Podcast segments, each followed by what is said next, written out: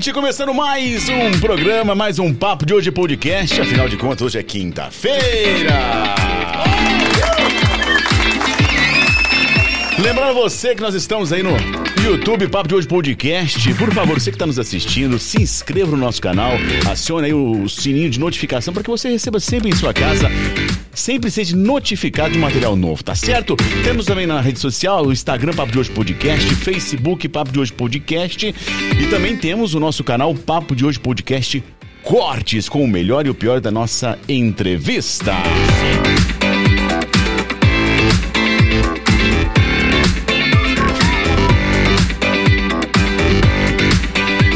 Vamos com os nossos boa noites. Boa noite, Marcão.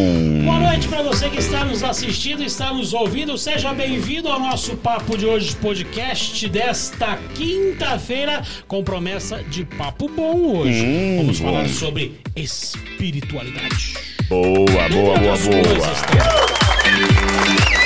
Sofia! Boa noite, Sofia. Boa noite, pessoal. Chegamos mais na nossa quinta-feira. Hoje o assunto. Olha, olha que leveza o ambiente, Marcão. Você tá sentindo? Tá gostoso. Não, você claro, tá sim. Ah, Eu, eu, eu acho que o papo hoje vai ser daqueles assim, ó.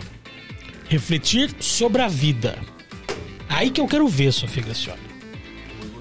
Afinal de contas, por que estamos aqui e para onde iremos? E o que faremos E por que neste intervalo? estamos? E por que O estamos? porquê? Qual é o sentido da vida? Está preparada, Mata essa Sofia? cobra, fia, vai! Aí que eu quero ver o seu hoje aqui. Qual que era o apelido É. seu na, na, nesse- na faculdade É, mesmo? como é que é mesmo? Santinha. Ah!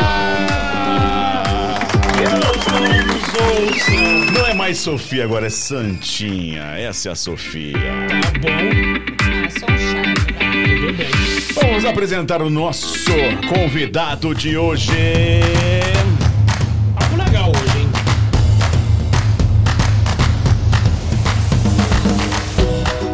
A missão do padre hoje é de anunciar o evangelho, de ajudar os irmãos a crescerem na fé e com o devido testemunho no ambiente em que ele vive e atua, à luz dos princípios do evangelho. Mas o que é ser cristão? O que o futuro? Qual é o futuro do catolicismo? Como vê o secretismo religioso? São as muitas perguntas que chegaram para o nosso convidado de hoje. Ah, e detalhe, ele é corintiano de carteirinha. Nosso convidado de meu hoje, Deus. Padre Flávio!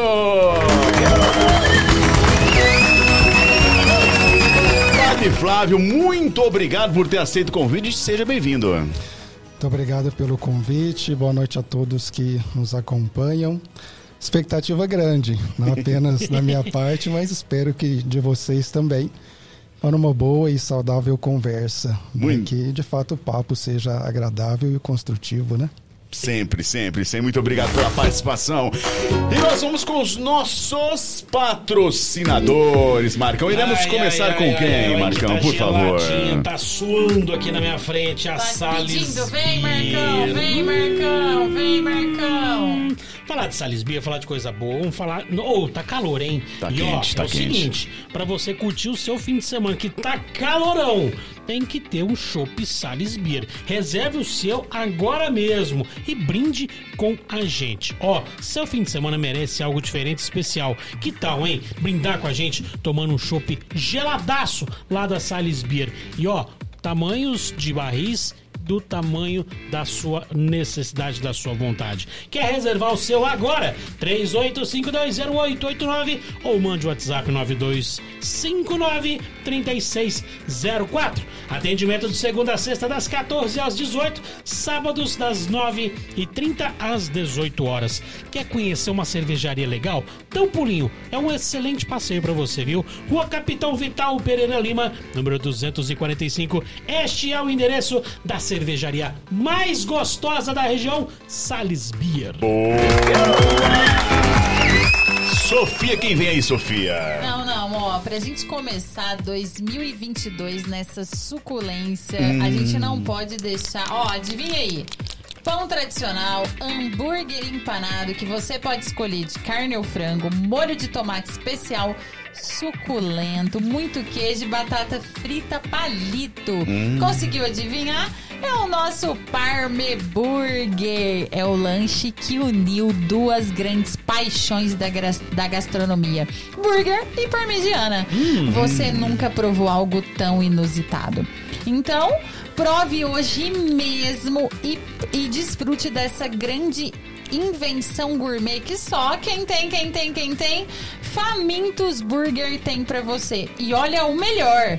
Por apenas R$ 24,90 você vai se deliciar e se apaixonar. Lembrando que vocês podem baixar o aplicativo do Famintos para fazer o seu pedido, mandar um WhatsApp no 992602181 ou ir até o Famintos ali na Avenida do Café 1374. Vocês não irão se arrepender. Boa, Aí Sofia!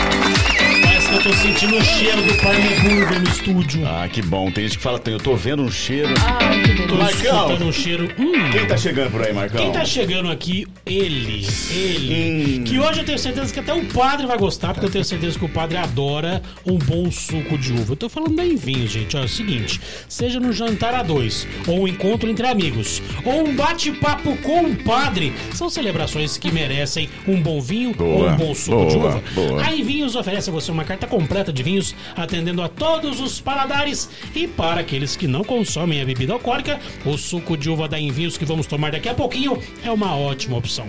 De Orlândia a Catalão, a Envinhos é o contato daqueles que sabem apreciar um bom vinho. A pedida certa para suas harmonizações com queijos, carnes, chocolates, entre outros. Entre agora em contato com o WhatsApp 991 12 8111 e fale com o Kleber. Em Vinhos, celebre a vida com um bom vinho. Boa, Marcão! Sofia, quem que vem chegando por aí, Sofia? Ah, quem vem? A nossa delícia do Ser Bife Boutique de Carnes. Estão apostando aí nas marcas e cortes nobres e diferenciados, Uhum. cheios de sabor e textura e uma suculência. Que delícia. Gente. Para você aí se deliciar com o melhor da carne, seja no estilo clássico ou contemporâneo. Na Ser Bife Boutique de Carnes, o cliente. Gente, vocês encontram lá o steak de chorizo, a famosa costela prime rib e diversos Nossa. cortes angus. Lembrando que eles têm a melhor matéria-prima e, além de tudo, criam artesanalmente produtos como kafta recheada com catupiry, Uhum. bolinhos de tilápia, bacalhau e mandioca com Hum. Boa. carne seca. Gente, é a Gosto combinação de dos deuses. Lembrando também dos nossos meninos dos olhos, que são os Nossa. espetinhos gourmet. O nosso convidado vai levar hoje. É, Sim, presente que combina sabor e praticidade, como medalhão de frango com bacon e cheddar e mandioca com queijo. Nossa. E ainda a nossa delícia de dar água na boca, que é o Romeu e Julieta, que além do tradicional queijo com goiabada, ganha uma outra camada Boa, de sabor. boa, boa, boa, boa, boa. Inusitado e delicioso. Então, quem quer ir até o Serbife, lembrando que fica lá em Nuporanga, tá? Na rua Voluntária Teovino Borges, 552 Centro. Mas eles fazem entregas em Orlândia e região. É só chamar a Marília e o Júlio aí no WhatsApp. 992806661, 992806127. Vocês não irão se arrepender. Boa, Não Sofia! Marcão, por último, quem Quem tá chegando? aqui, Amazônia e Açaí. Gostou? Nossa. Hã? Boa, gostei. Hoje você merece dois picolés. Dois? Dois picolés. Puxa dois. vida, fiz por dois. merecer. Gente, é o seguinte, já entramos em 2022 com tudo. E sabem quem chegou chegando também? Quem? Quem? Amazônia Açaí. E a dica de hoje, mais uma vez, foi o sucesso da semana passada. É pra quem gosta de chantilly. Eu tô falando do Mega Cream. Camadas de chantilly, sorvete soft e muito recheio. São sete combinações diferentes de sabores à sua escolha. Quer pedir o seu agora? Delivery até às 22 horas pelos aplicativos iRango e iFood ou pelo WhatsApp 3820-9724. Mas se você quiser conhecer a loja, fica na Praça Mário Furtado, número 223, em Orlândia, no coraçãozinho de Orlândia. Atendimento de segunda a sábado, das 14 às 23 domingos e feriados, das 15 às 23 horas. Amazone Açaí. Apesar do grito do fone, viva essa experiência.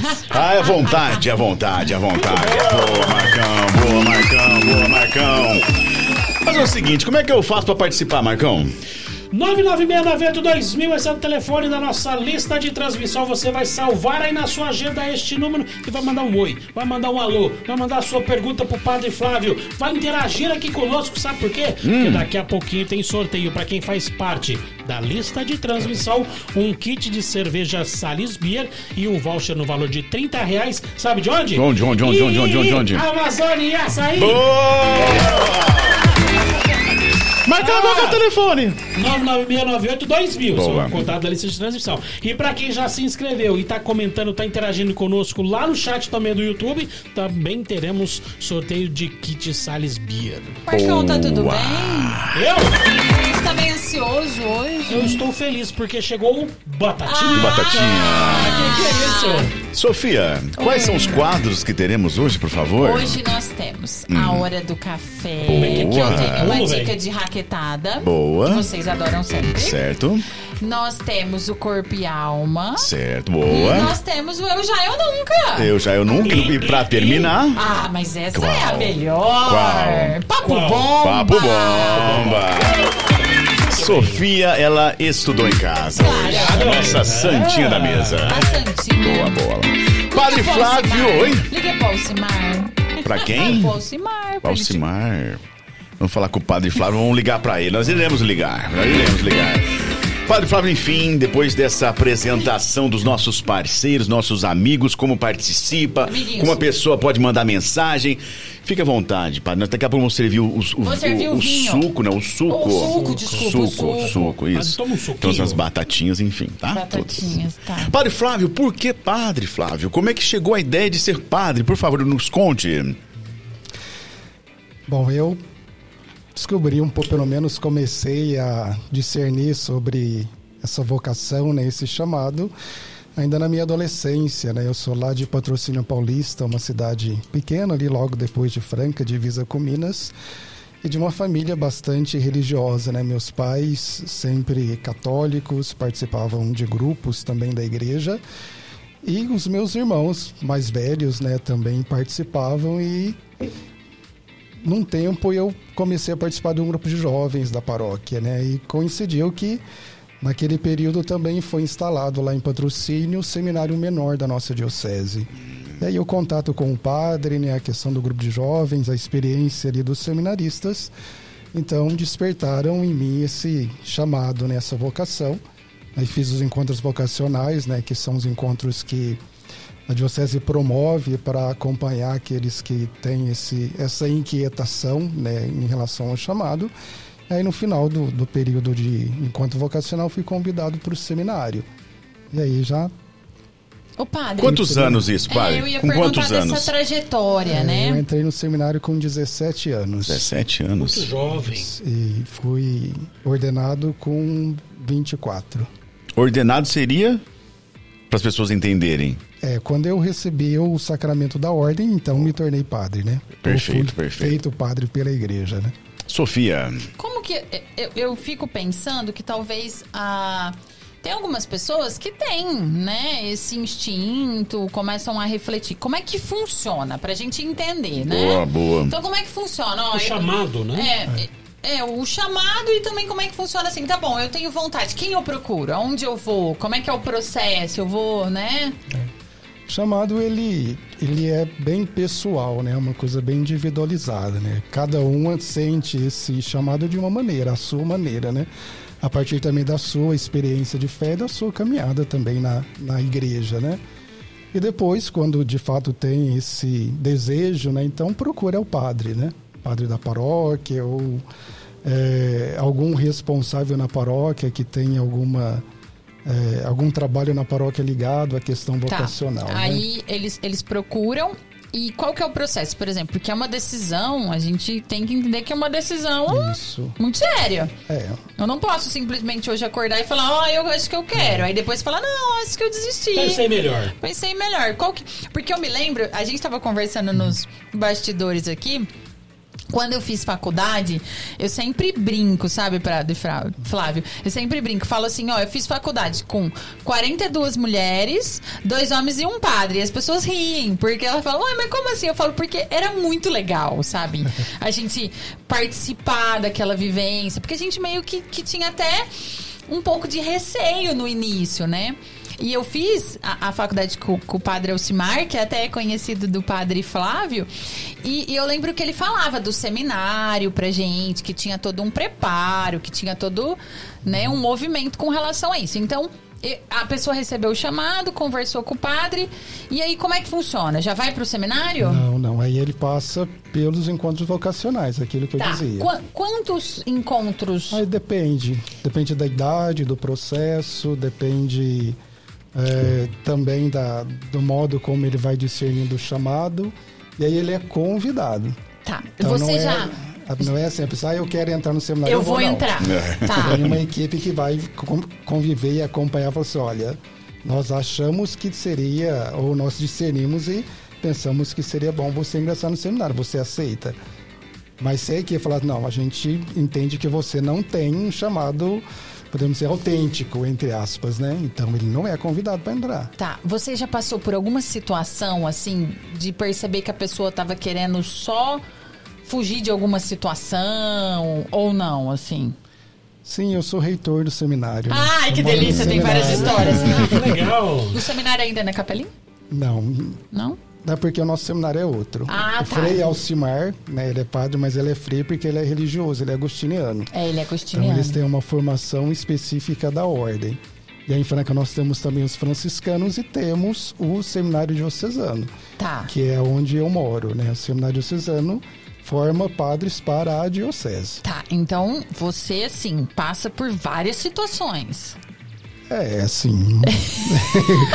a gente acompanha os seminaristas, né? Faz o processo formativo com eles Tá. e, e vai acompanhando. É um processo muito sério, né? É sério, longo. né? Hoje, É longo. Isso, no seminário nosso são nove anos de formação. Nossa, então é, é realmente. É, o, o- o que, o que é visto nesses nove anos? Qual é, qual é o preparo? Qual é o aprendizado desses nove anos? No seminário eles aprendem tudo aquilo que se refere à vida nossa de padres, né? Então, uma formação específica para a vida que depois eles têm a intenção de assumir. Então, tem toda a questão da, da, da espiritualidade do padre e depois também questões pastorais, questões de estudo. Né? Os seminaristas fazem dois cursos, né? eles fazem filosofia e teologia. Então, eles têm essa questão da formação intelectual também bem trabalhada na vida do seminário. E depois a questão também de vivência, né? Porque a gente fala a igreja é uma família, né? E a gente tem que aprender a viver com o outro também dentro do seminário. E aí a vida comunitária ela é um ponto fundamental na, na formação do candidato, né? Se não tem como e não consegue viver com o outro, então também não, não vai ter condições para depois assumir o ministério. Então, a formação comunitária é um ponto fundamental. Então, são quatro dimensões, né? Formação comunitária, ou vida comunitária, intelectual, espiritual e afetiva. Qual que é a idade mínima? Hoje não entra no seminário com menos de 17 anos, Tá. porque tem que ter terminado o ensino médio. É o antigo terceiro colegial, Tá. né? Esse, é- é- a teologia é um curso ou funciona como uma faculdade? É uma faculdade. Eu me lembro que é uma faculdade, Isso. né? Eu É dei filoso- aula. É, filosofia e teologia, são duas faculdades. Quer dizer, tem toda uma formação É. pra isso dentro do seminário. E já teve alguma situação assim de, de que vocês tiveram que orientar a pessoa no sentido de, olha, acho melhor você pensar mais um pouco, buscar outras alternativas. Não, é a- do mesmo modo que ele é convidado a entrar, dependendo da situação, ele é convidado a sair. né? Olha! A gente fala de desligamento. É do bem processo- democrático, é, né? Desligamento do processo formativo. É aquilo que eu disse. A vo- que eu dizia, né? A vocação é algo da pessoa, mas quem faz o discernimento como a pessoa é a igreja. Então o sacramento não é da pessoa, é da igreja. Então a igreja que faz o discernimento. Chegar num ponto a igreja perceber, olha, não tem condição, então segue a sua vida num outro num outro rumo, né? Claro que não vai falar pro fulano sair da igreja, mas naquele, não, naquele é, contexto não encaixa. Para este não, caminho não. Não, para esse caminho não. Às vezes é melhor assim. Mas para o bem dele e para o bem da, É. do povo também, né? Que não dá para ter padre que a gente tem muitas situações aí que não é segredo para ninguém, né? É. Então, Sim. e muitas delas vêm às vezes desse processo de acompanhamento que talvez tenha tido alguma falha, né? É, porque eu tô perguntando isso porque eu dou aula na faculdade. E eu me lembro que há uns dois, três anos atrás, mais até, acho que quatro, entrou um, um aluno no primeiro ano de direito e ele tinha ficado um tempo no seminário. E aí eu acho que deu aquele bug, né? Tipo, ai, não, não sei se é isso que eu quero. E aí ele foi fazer direito e aí foi, né, pra vida, assim, vamos dizer. E aí ele fez oito meses de faculdade e falou: olha, eu recebi o chamado e vou embora. Vou voltar. Então eu achei muito interessante, né? Até porque eu acho que é, é, entrou assim numa crise e depois isso acontece com recorrente ou não? Acontece. Porque o tempo de seminário não é um tempo assim, ah, eu entrei em seminário, agora eu saio padre. Não. O seminário está lá, antes de tudo, para formar pessoas. Né? Então, primeiro, precisa ser formado o indivíduo como pessoa, como cristão adulto, maduro, para depois, então, ele assumir o ministério. Né? Se uma pessoa sai do seminário bem informada, mesmo sem ser padre, está ótimo, o seminário cumpriu a sua função. Então, não é uma obrigação entrar no seminário e sair padre. Olha que legal, eu não tinha essa ideia. Claro que também não pode ser, ah, eu vou entrar no seminário para estudar, como antigamente tinha, né? É. Então, Aberto a hoje- todos. É, não, não é bem assim. Seminário também não é uma é, não é uma casa de caridade, é uma casa de formação. Então tem que ter esse discernimento também. Se o fulano entra com essa intenção, geralmente ele não vai ficar. Não vai Não ficar, fica- vai ser não convidado. perpetua. vai não. ser convidado a sair. Quantos menininhos estão sob a sua custódia agora? No nosso seminário em Franca são duas etapas, né? A primeira etapa do propedêutico, que é um ano, então tem 11 seminaristas que entraram agora esse ano, chegaram inclusive no domingo na casa. E a etapa que eu cuido, que é a etapa da filosofia, que são três anos, tem 11 também. Qual é a parte mais difícil da adaptação desses jovens que estão chegando? Acho que a parte mais difícil é a convivência, né? Porque você está na sua família, você cresceu com aqueles, né? Agora no seminário são pessoas de outras realidades, de outras famílias, com outras formações, né? Com outros modos de família, com experiências religiosas um pouco diferentes. Então, isso às vezes é a situação mais complicada, né? Aí no seminário eles não têm pai e mãe, eles têm um reitor, né? Então, que cumpre um pouco essa função, mas com algo bastante específico, né? O E senhor falou a respeito da, da- dos agostinianos e dos francis- dos franciscanos. Isso. Quantas denominações são e o que as diferencia? Boa. A gente não, eu não- pelo menos eu não tenho ideia de quantos, né? Eu vou falar daquilo da nossa diocese. Enquanto ordens masculinas são duas, né? E aí nós temos uma terceira que tem, mas não tem casa de formação, que são os os que estão em Restingas, os, os salvistas, né? Eles também são religiosos e estão aqui. Agora, a nossa diocese tem os franciscanos e os agostinianos. Aí fora da, você vai ter dominicanos e várias outras ordens religiosas, né? O que difere de nós, padres diocesanos, é que nós somos padres de vida secular, secular no sentido de ter uma paróquia para trabalhar e não uma obrigação de vida comunitária. E os religiosos têm toda uma estrutura da ordem, né? É claro que eles devem obediência ao nosso bispo, mas eles também têm um superior, um prior da ordem. Então, a estrutura de funcionamento da ordem, ela é uma estrutura específica, um pouco diferente da nossa estrutura diocesana. E eles têm regra, têm carisma, que é próprio, né? Os franciscanos, carisma que vem de São Francisco, os agostinianos, carisma que veio de Santo Agostinho. Então, tem essas diferenças. Até as vestimentas né, dos franciscanos são diferentes, né? Eu acho muito interessante É, as né, ordens vida é, é o que chama- chamamos de hábito, né? né? Tem até a frase antiga, né? O hábito não faz o monge, mas o hábito identifica. Então eles usam o hábito que é um sinal da identidade deles, né? Nós padres diocesanos também temos. Antigamente tinha as batinas, temos ainda, né? Mas a gente usa com menos recorrência, né? E o clésima, que é o, a vestimenta clerical também. Ô padre, qual que é a diferença entre padre e sacerdote? Não tem diferença, né? São maneiras, né, de, de falar da, do mesmo, da mesma pessoa, né? Então, pode usar padre, pode usar sacerdote, pode usar presbítero. Então, sacerdote está mais ligado à questão do culto, né? E aí já é uma uma definição que nós trazemos lá da, do judaísmo, né? Que que tinham essa maneira de se referir àqueles que eram religiosos, né? Agora, padre, presbítero, irmão mais velho, padre é pai também, né? Então, também ligado aí a, ao exercício do ministério, da Perfeito. função. Mas o mais, é- Desculpa. ah, o mais elevado é o bispo.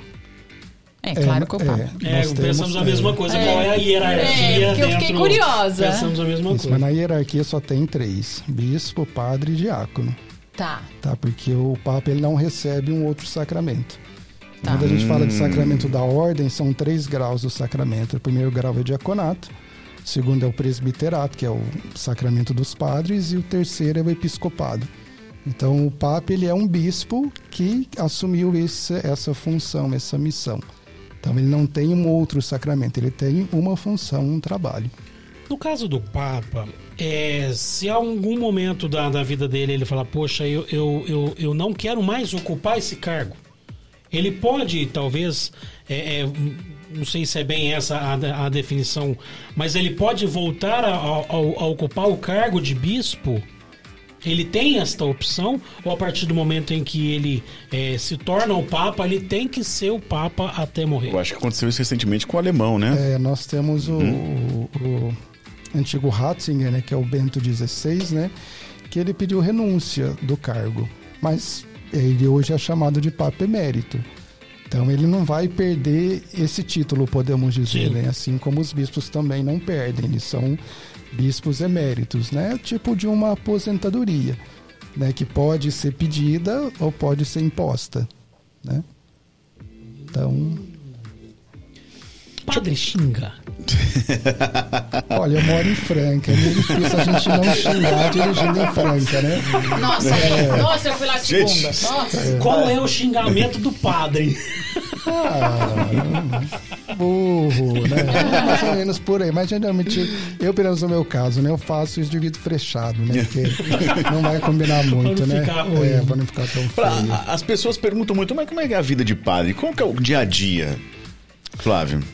Olha, assim, o meu é um pouco diferente por causa da vida de seminário. Então, no seminário eu sigo o- o- os horários do seminário, que tem um horário totalmente próprio, né? Agora, a vida do padre na paróquia é marcada por celebrações, atendimentos, né? visitas, reuniões. Então, tem diversas atividades, né? Algumas ligadas à questão espiritual, outras ligadas também a questões sociais, né? Tem padre que dá aula, como Alcimar, né? Eu também dou aula de vez em quando, então nós aí depende um pouco também do carisma do padre, né? Se é um pouco ligado à questão da educação, como Alcimar, a gente acaba dando aula, né? Alguns são ligados a algumas questões mais sociais, né? Nós temos um padre na nossa diocese que há pouco tempo ele era um dos responsáveis da Fundação Casa, né? Então depende um pouco do carisma que o Legal. padre tem.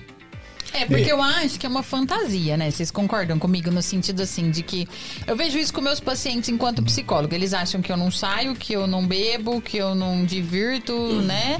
E eu acho que padre é muito assim, né? E, e- quando a gente conheceu o Alcimar, a gente ficava super receosa até de falar algumas coisas perto dele. Sabe como se fosse.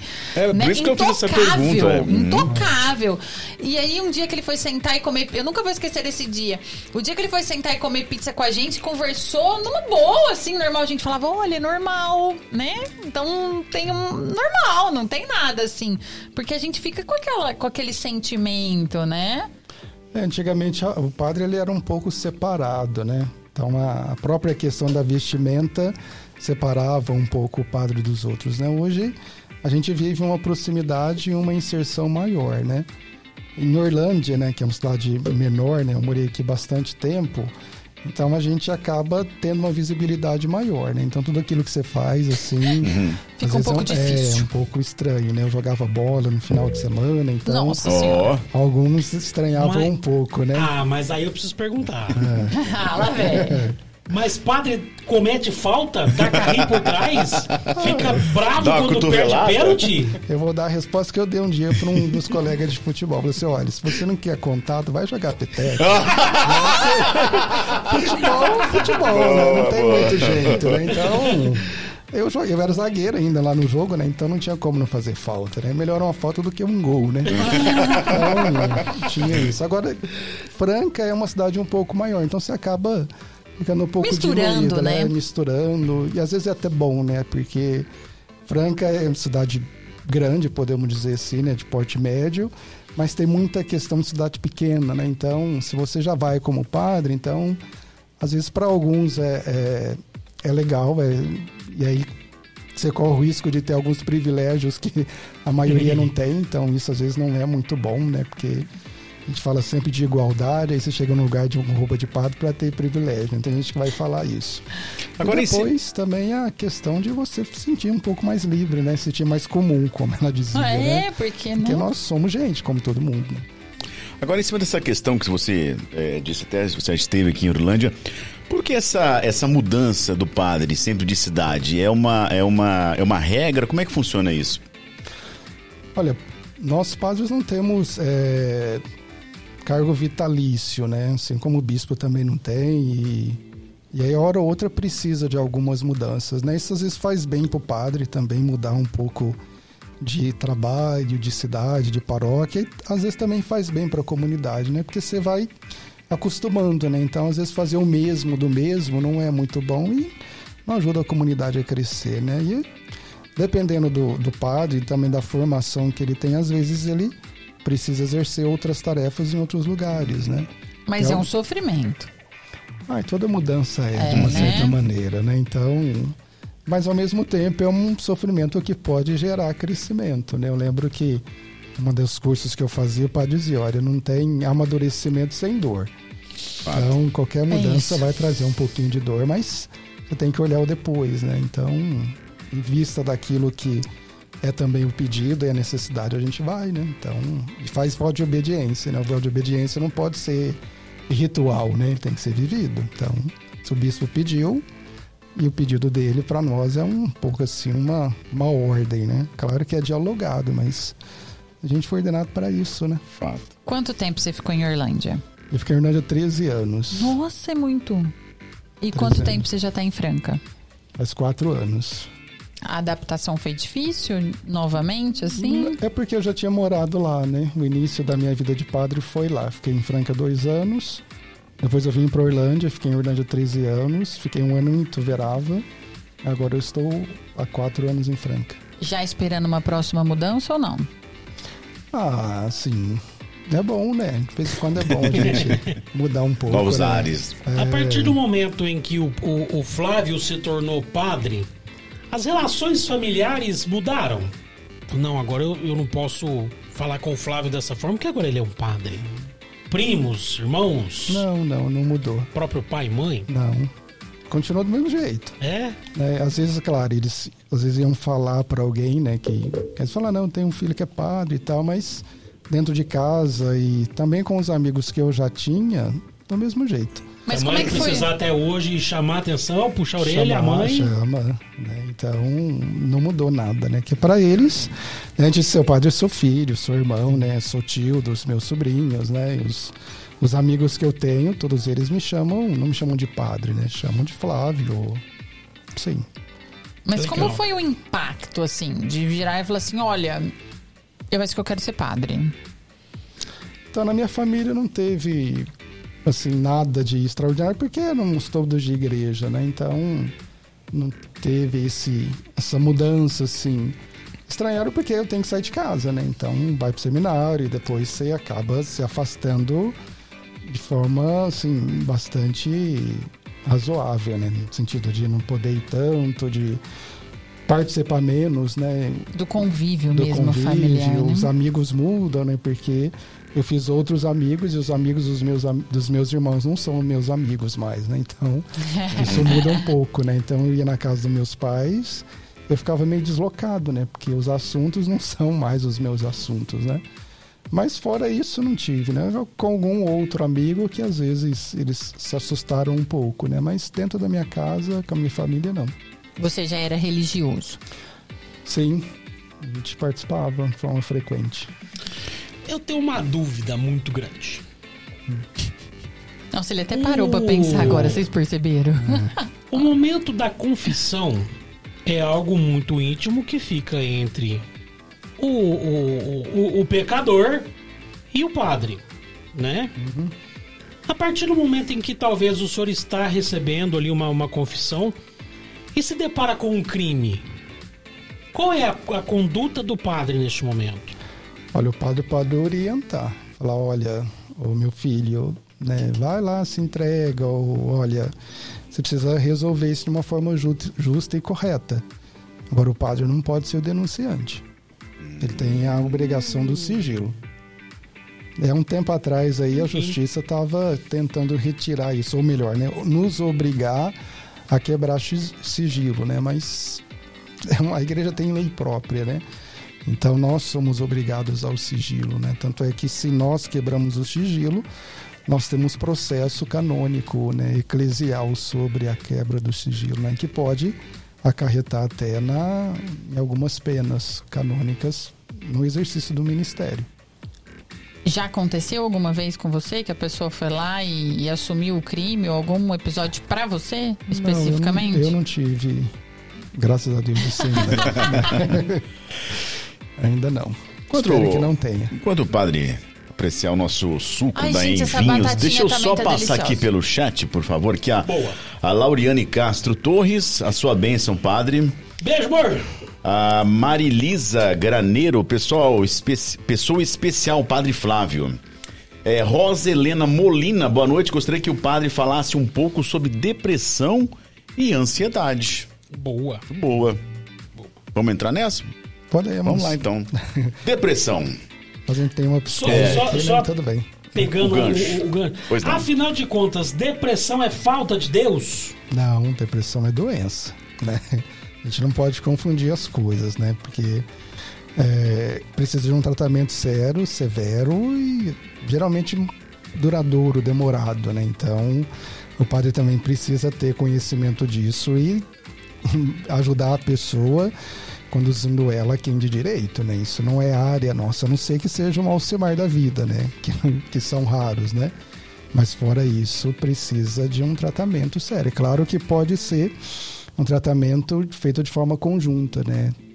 A questão espiritual, o padre acompanha, trata e ajuda.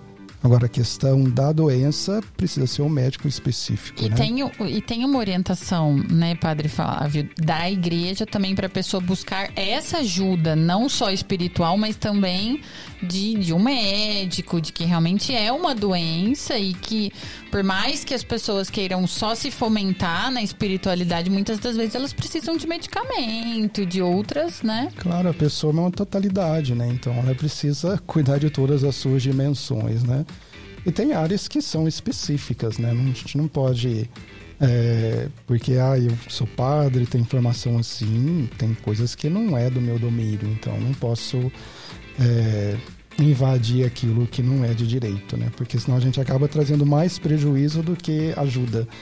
Né? E o que está ali em primeiro plano é sempre a saúde total da pessoa, né? Então não pode mascarar as coisas, né? Então o padre também tem que ter o bom senso e a caridade de, de ajudar e, é claro, encaminhar aquele que precisa. Mas aí a questão da depressão, de fato, é uma doença, né? A gente precisa ter bastante cuidado e ajudar. Pode ter raízes também na questão espiritual? Pode. Mas a partir do momento que chegou nesse ponto, então precisa encaminhar para o profissional certo. Assim a ansiedade também. Ansiedade também, né? Claro que é um, talvez uma doença um pouco mais menos pesado do que a depressão, né? Mas a ansiedade também precisa de medicamentos dependendo do grau, né? Em ambos os casos, é, e agora aqui falando de espiritualidade independente da, da, da crença de cada um, é muito legal se conciliar as duas ao mesmo tempo no tratamento delas, né, padre? Claro, já tem trabalhos aí científicos que falam do benefício da experiência religiosa, né, da fé. Quanto isso ajuda no tratamento e na saúde das pessoas, né? É, claro que tem algumas experiências aí, aí, claro, a gente olha assim de uma forma é, não cética, né? Mas no sentido de, de crítica, né? Que às vezes são complicadas, né? Porque em vez de ajudar, às vezes elas acabam agravando algumas situações, né? Então por isso que nem toda experiência, né? Algumas eu acho que precisariam de, de uma abordagem um pouco diferente, né? Sobretudo quando aquele que é o orientador não tem essa visão um pouco mais mais completa e um pouco mais sensata em relação à saúde dos outros, né? Então, às vezes, precisa ter um pouco de, de crítica nesse sentido. Hoje, qual que é, é a maior queixa que as pessoas procuram os padres dentro da igreja? Olha, hoje talvez, eu até comentava isso no final de semana, né? Uma das grandes questões que hoje nós temos, eu acho que você encontra isso no seu trabalho, é a dificuldade de encontrar quem escute.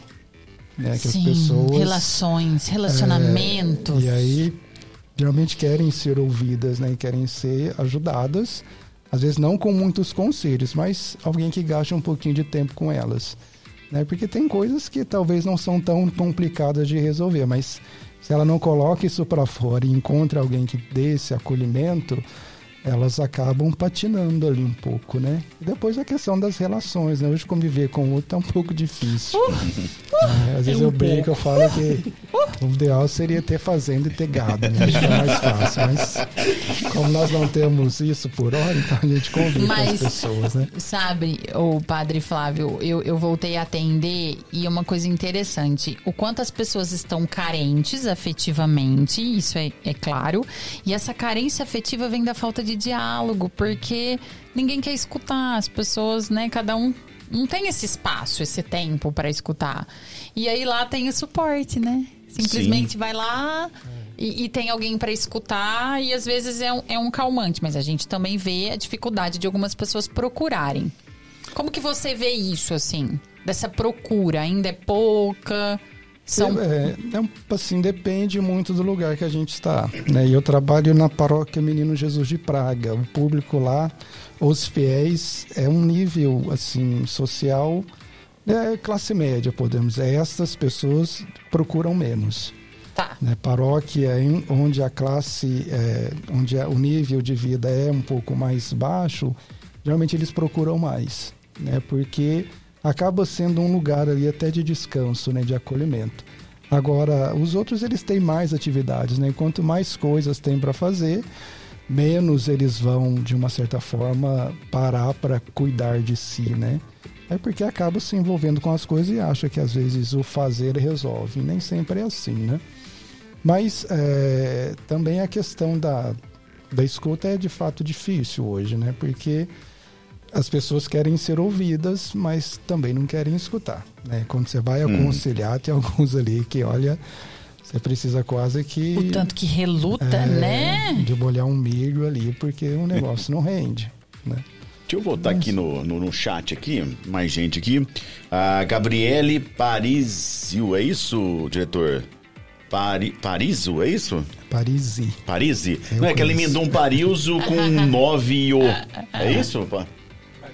É Paris, você que emendou a palavra aqui. Ah, tá. Boa noite, muito feliz em rever o Padre Flávio. Gabriele. É, Marilza G Graneiro, pessoal especial, pessoa especial padre, ela repetiu aqui também. A Lidiane Peronte, saudade do meu amigo e padrinho. É, padrinho de casamento. Oh. Inclusive tem o nosso amigo Job também, né? Isso, Job também. Contou algumas coisas que daqui a pouco não vou perguntar também, tá? Mandar o pessoal participando aí, né, Marcão? Continue participando no nosso, no nosso chat, também na nossa lista de transmissão. 996982000. Exatamente. Participe conosco. Deixa eu fazer uma. Ô, diretor, só, hum. só, só me, me orienta a última pergunta. Você vê que eu não entendi aqui, por favor. Pode falar no microfone pra gente. Você falou do aniversário, é isso? Como vai, padre? Tudo bem? Tudo jóia. Ah, é que a, a Marisa Carneiro, Graneiro, disse que a semana que vem deve ter comemoração. É, o, que, o que ela se referia? Ah, é porque meu aniversário foi há duas semanas. Ah! ah olha, te Palmas, palmas, palmas. Quantas primaveras? 45. Aí na semana que vem tem o aniversário do padre que mora comigo lá no seminário e o aniversário dela também.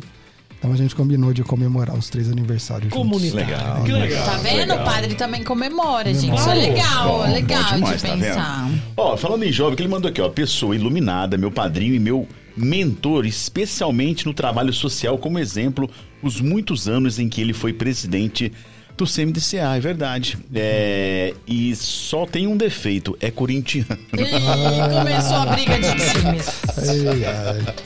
Job é figuraça, né? É, Gosto Job muito do é, Job. O Job é palmeirense ou São Paulino? São Paulino. É um defeito também, mas não cai, Mas a né? gente não Paciência. discute. É, é, paciência. O- a, a questão do trabalho social que hoje as igrejas é, realizam, as paróquias, as pastorais, a gente percebe que isso precisa ser muito incentivado, porque por diversas é, ocasiões o trabalho dessas pastorais às vezes acaba preenchendo lacunas deixadas por governos. Né? A gente percebe isso muito, as pessoas recorrendo às pastorais, ao trabalho social das igrejas, porque talvez não encontrou isso no seu município, não encontrou isso no seu estado. Esse trabalho social da igreja também é, é algo que é muito valioso, é muito importante, né, padre? Claro, até porque é uma questão que nós deveríamos e, e geralmente conseguimos, né, fazer, porque eu entendo que não há uma experiência religiosa que perca o seu compromisso com o outro. Eu acho que já não é uma experiência assim com peso, podemos dizer, até para não dizer outra palavra, né? Porque não tem como você viver isolado. E aí, se você tem contato com o outro, vai ver as necessidades do outro, precisa responder a isso, né? E a questão social dentro da igreja é algo que faz parte da sua doutrina. Nós temos documentos sobre isso, né? A formação da doutrina social da igreja. E isso, claro, precisa também da nossa parte ter talvez ainda mais engajamentos, né? Porque senão é claro que nós não vamos substituir aquilo que o governo deve e faz, né? Mas não é porque o governo faz que nós também não vamos fazer, né? Então, quanto mais gente envolvida, melhor, né? Em vista do bem de todos, né? Muito legal. Muito bom, muito bom. Eu tenho uma curiosidade do seminário. Isso é um perigo, vai. Você não vai Wanda. pro seminário, Sofia, É. desiste. Não, primeiro, acho que o seminário só tem homens. É seminário é para homem, É. Pra, pras, pras meninas, como que chama? convento. Convento. Onde tem um convento Convento. perto aqui? Não, tem em Franca. Sofia. Tem em Franca um convento? Onde tem um Não, convento que perto aqui? convento? Gente, tá joga vendo ele lá como eu posso bater ser na porta curiosa? e pedir Claudio me pra entrar, defende. Não é assim não. Você quer que te coloque numa cama e te joga lá? Bate na porta. Microfone, pô. Eu quero bater um Ele tá rolando papo. Não, não entendi. Pois não. Se ela quer bater um papo difícil com as freiras. É, uai. Eu, eu gosto de saber dessas inovações. Por exemplo, no seminário, o, o- você estava falando pra gente assim que vai tipo, toda a classe, toda a cultura, tudo. Eles trabalham lá, eles lavam a roupa, eles fazem a comida. Como é que funciona? Eu tenho curiosidade. Então, no nosso seminário nós temos alguns funcionários, né? Temos Tá. uma cozinheira e temos um zelador, né? É um casal que mora lá conosco. Até porque o nosso seminário ele tem uma estrutura grande, né? Porque é uma chácara que a diocese tem. Então tem todo esse ambiente para cuidar, né? E aí eles têm, nós temos também uma pessoa que lava a roupa. Agora a limpeza da casa, né? Às vezes cuidar do jardim, ajudar pelo menos o, o nosso zelador, os seminaristas precisam fazer. Tá. Né? Só que assim, não é. Eles têm os horários e boa parte do tempo é preenchido com estudo e também com formação e as nossos momentos de oração. Trabalho é são poucos horários. Ah, interessante. Pensei que eles tinham mais atividades. Padre tira férias? Nós temos direito a 30 dias por ano de férias. E o que um padre faz nas férias? Alguns conseguem viajar, né? Outros vão para fazenda, como o padre que trabalha comigo foi. Eu geralmente, e pelo menos eu não tenho conseguido sair, né? Mas aí eu fico em casa, vejo o jogo, né? É, assisto filme, dou um passeio assim, mas bem pouco. Mas, Mas aí- consegue se desligar? Já consegue e precisa. É. É, né? porque senão a gente não dá conta. Mas Jesus fez isso com os discípulos, né? Então deixou lá a lição pra gente também, né? Olha, vem para cá, vamos ficar ali um pouco separado, depois a gente volta para a atividade precisa, né? Porque senão a gente não dá conta. Pergunta do diretor. Ah, padre, uh, pegando gancho sobre essa questão social, o padre Júlio Lancelotti, ele, ele tem uma questão muito profunda voltada à defesa de, de, de pessoas em situação de rua. E na página dele na, no Facebook, ele todo dia ele publicou uma foto de Orlândia. Uma foto da, da agência do Itaú, que é considerada uma agência, o, o espaço de aporofobia, que, tem, que é a aversão a pobre, por conta de ela ter é, embaixo umas, uma, umas pedras que impedem as pessoas de dormir. Como é que o senhor vê essa questão da, da, da igreja voltada é, nessa questão dos, dos, das pessoas em situação de rua, que aqui em Orlando tem pouquíssimo, mas que é um problema que tem crescido no Brasil inteiro, principalmente de, com essa pandemia. pandemia. Né? Olha, o trabalho do, do padre Júlio Lancelotti é um trabalho louvável, né? Eu acho que, que é uma referência, né? Sobretudo ali na cidade de São Paulo, né? Me lembro até uma vez eu estava acompanhando o jornal e a apresentadora fez uma referência e falou, olha, deixa o padre trabalhar, né? Deixa o padre fazer as coisas que ele está fazendo. Isso não está prejudicando ninguém, muito pelo contrário.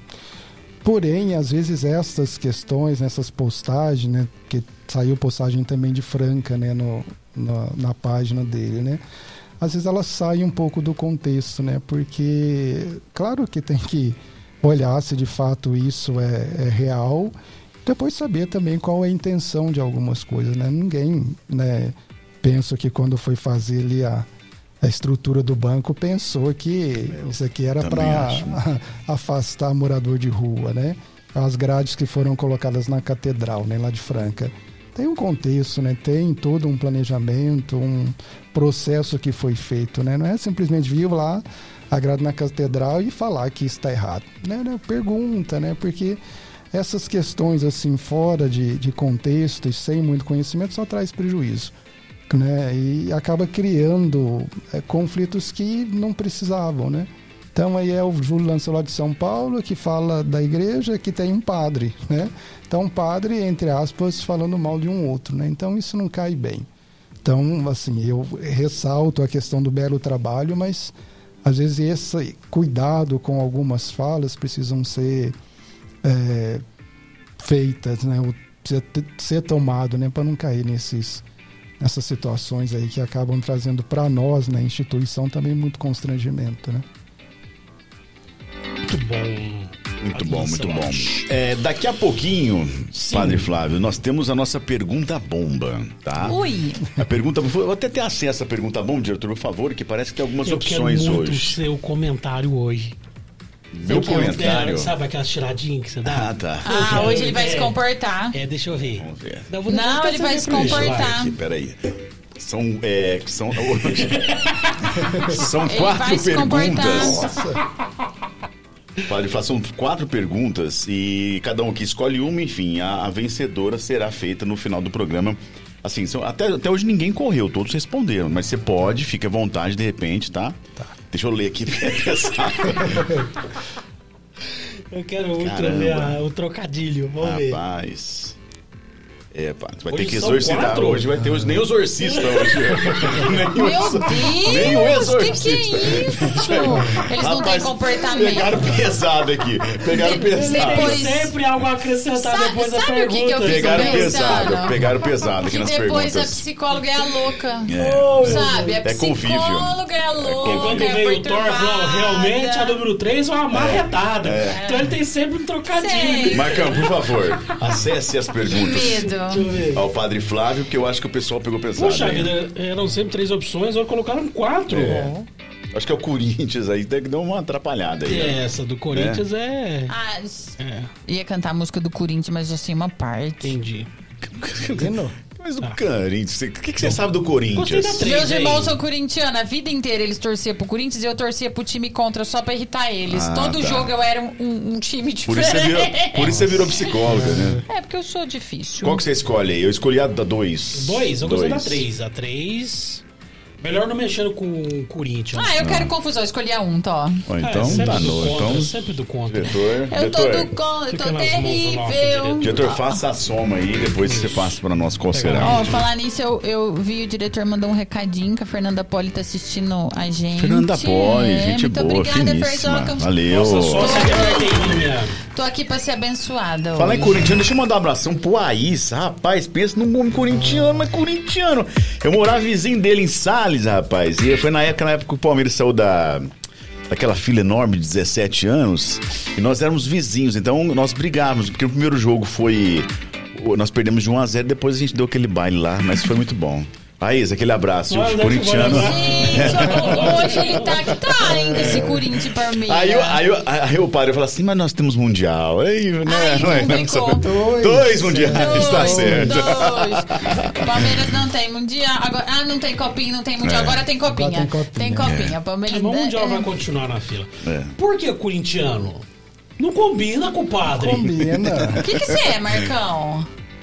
São de Paulino? futebol. São São Paulino. Paulino! Deve estar naquela situação. Eu não quero falar de futebol nesse momento. Mas É por por- que corintiano? Influências de Não quem? sei, não tive muita influência, assim, de corintiano. Porque os, os meus irmãos mais velhos, um é Santista e o outro é São Paulino. Sofredor também. E eu coitado. sou corintiano. Mas você sofre no jogo?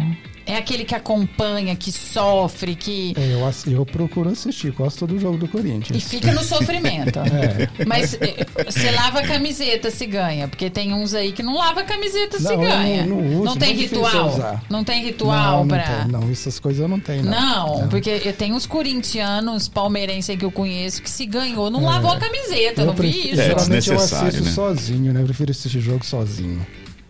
Pra ninguém ficar, né? É, pra ninguém falar, porque se precisar xingar também, tá Pra ter a liberdade de extravasar. Ninguém vai saber. Mas, ô padre, já teve alguma missa que tava passando no jogo do Corinthians no bolso? Deixa eu ver contar aqui. Eu falei, opa! Não, é, não, geralmente é, eu, eu- O celular eu deixo em casa ou se tá comigo tá desligado no horário da missa. Mas ninguém vai lá, seu padre, ó, tá 1 a 0 Não, não. Não, não. Foi assim, dependendo do jogo, eu fico escutando ver se tem foguete. É. O, o problema é que a gente não sabe pra quem vai ser o É, foguete, né? Não, mas Aí- do Corinthians é fácil, é geralmente quando tem muito. Gostei, Tá gostei, vendo? gostei, É, tá gostei, outros não são Gostei, muito gostei. afins. assim. Ó, o, o Santinho mandou uma mensagem aqui pra mim que ele adorou, viu, Thiago? Que você me chamou de Santinha da mesa que eu sou mesmo, tá? Uhum. Um beijo pra ele. Falou que tá assistindo a gente lá e que tá adorando aí o nosso papo. Marcão, chegou o nosso recebido. Chegou, Oba! chegou, chegou. Chegou, chegou, chegou. Nossa, essa batata tá Vamos deliciosa. aqui para registrar que o padre leva pra casa hoje um jantar O que, que, ele, que que ele vai levar pra casa? Parme Burger. A mistura Parme dele? Burger. Parme, não é parmesão, não, é parmegiana com lanche. Com burger. Com burger. Com Parme burger. Por que parmesão? De onde tinha que Tá parmesão? com vontade. Ah, sei lá. Parme tá... Burger, gente. É quintou, quintou, quintou. Aí. Vamos deixar assim pra entregar Vamos deixar ali? É, vamos deixar ali só, daqui a- Só é. registrando que ao final do nosso episódio entregaremos em mãos ao padre Flávio o Parme Burger. E Sofia, a Sir Beef também trouxe pre- Espetinhos, é, espetinhos para o padre. Uma linguiça. que mais? E a famosa. É, é, não, o famoso e delicioso co- Romeu combinação de. Romeu e Julieta com bacon. é. É. Queijo, Ah, goiabada e bacon. Ai, é delicioso. Marcão, e daqui a pouco que vai chegar? Vai chegar daqui a pouco a Amazônia sair Mega Cream. E normalmente o que ele manda para o convidado? O maior. É, aquele. aquele assim. E, Tá de o regime dessa, não, né, Padre Flávio? O dessa semana. Gosta de... É mais doce ou salgado? Eu tenho que comer mais salgado, né? Mais salgada? o doce é só pra... É como dizia um padre amigo, o diabo da Beth já estacionou. O diabo da Beth. Boa, boa, boa. Então tem que cuidar do açúcar. Os, Mas os- é diabético ou não? Ah, é Diabético. diabético. Diabético. Então tem que tomar um cuidadinho, assim, mas não é de insulina nada. Não, não. Só medicamento mesmo. Fora insulina. Só tomar um, um cuidadinho aí. Em geral, em média, estatisticamente, o padre é bom de garfo. Estética. É, Mas Estatística. eu não tô Estatística, entendendo. né? né? Não, mas peraí, deixa eu só consertar. Não, mas pensa bem, ó. Eu acho que ah, o padre recebe muitos mimos. Né? Ai, recebe. beatas. É o, é o bolo. É o pudim. Imagino que são delícias, Não, mas né? tá lá no refeitório, assim, ó, do, do seminário, por exemplo. Na média, assim, a turma é boa de garfo. Seminarista é, É jovem, né? é, por causa da idade, né? Uhum. Padre, na sua maioria, já não come tanto mais. Sério? Isso. Porque também vem a preocupação com a saúde, a correria acaba tirando um pouco. Claro que tem uns aí que acabam exagerando um pouco, né? Tem uns padres aí que estão bastante acima do peso. Mas na sua maioria hoje consegue ser um pouco mais controlado. Mas pegando o gancho ali do Tiago que falou da- dos mimos, né? Eu também ganho mimos, padre, Hum. como professora. Não trouxe nenhum até hoje. Não? Não, nada, Não nada. divido o chocolate, desculpa, eu não tenho o diabo da Beth ainda. eu acho que eu peço pra Deus todo dia. O diabo da Beth não, por favor, porque eu adoro Mas eu doce. também não divido, porque os meus são diets, aí ninguém gosta. Eu acho que eu vou começar a falar isso. ó, os meus são diets, eu não posso dividir, vocês não vão gostar. A gente imagina que as pessoas, é, vocês funcionam às vezes como ídolos, né? Então as pessoas Sim. ficam, né? Já teve pessoas que confundiram e assim tiveram uma paixão platônica, começaram a mandar muitas coisas. Já passaram por essas situações assim? Já, a psicóloga é tensa, sabe? Ela é perigosa. É, eu acho que a boa parte dos padres já passaram Já, por isso. né? Já. Até porque o acolhimento, às vezes você. Eu Isso. fico pensando assim, é isso que eu fico refletindo, né? A pessoa não, não tem muito esse acolhimento em casa, vai lá, tem, aí ela transforma nisso num. Qual que seria uma das características do bom marido? Um marido que escuta, né? É, isso não aí existe. Não existe, aí o Ah, padre é. escuta, porque faz parte da função dele. Então, E o que, que o senhor ganhou, assim? Nossa, aqueles de mais pudim de leite condensado. surpreendente, assim, que você falou, Bolinho meu de fubá. Deus. Hum. ah não, eu nunca ganhei nada, ainda bem, né? Mas Não a camisa do Corinthians? não. Não? ainda bem que não. Eu não ia poder usar, ué, como é que faz? Então, melhor Vai guardar, não. guardar de É, lembrança. Não, não pode. Mas nada de mimo, assim? Não, não ganhei nada de mimo, não. Que a pessoa tentou através dos mimos, nada? Não, as pessoas hoje já não usam mais- muito mais. Ah, é por vão- isso que eu tô solteira. Elas vão direto mesmo. É, por isso que eu tô solteira, porque eu quero Sofia mimos. tá no- Eu quero bolinho. mimos. Eu quero mimos, eu quero chocolates, eu- né? Você precisa tomar remédio, Sofia. Opa, Eu é o tomei seguinte, ó. Hoje elas mandam mensagem, elas não mandam. Mensagem no Mensagem. WhatsApp, elas descobrem? Vai ser mais normal é, hoje. telefone de nosso geralmente é- acaba sendo público, né? Tá. Porque qualquer grupo que você entra na paróquia, a pessoa percebe que é a pessoa daquele grupo, ela vai lá e pede, a outra pessoa não tem Tá, Já não tem o contato do padre na hora. É, E aí são diretas. geralmente são. Olha, Então- viu, Marcão? É, Eu ia perguntar se tinha uma mensagem mais tensa, mas. Não, se contenha. Tá a bom, gente tá ok. Se contenha. A gente apaga. É. Ele respondeu.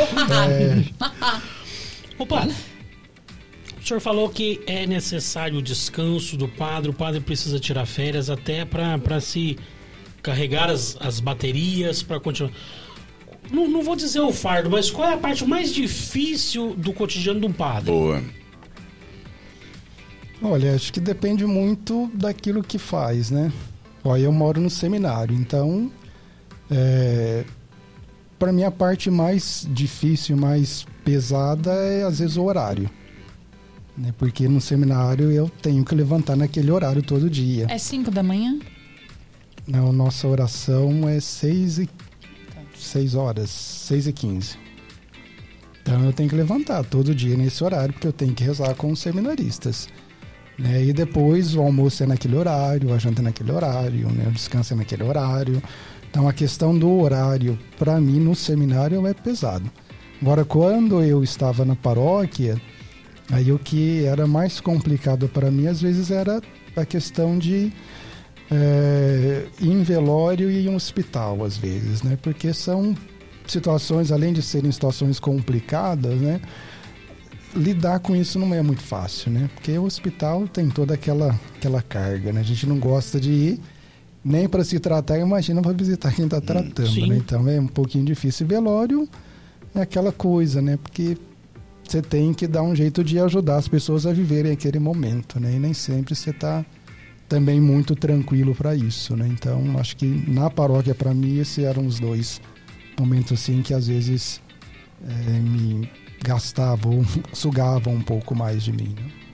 São situações muito pesadas, né? E por mais que a gente fale que a gente é preparado para isso, você consegue me falar se vocês tiveram um preparo para isso na formação?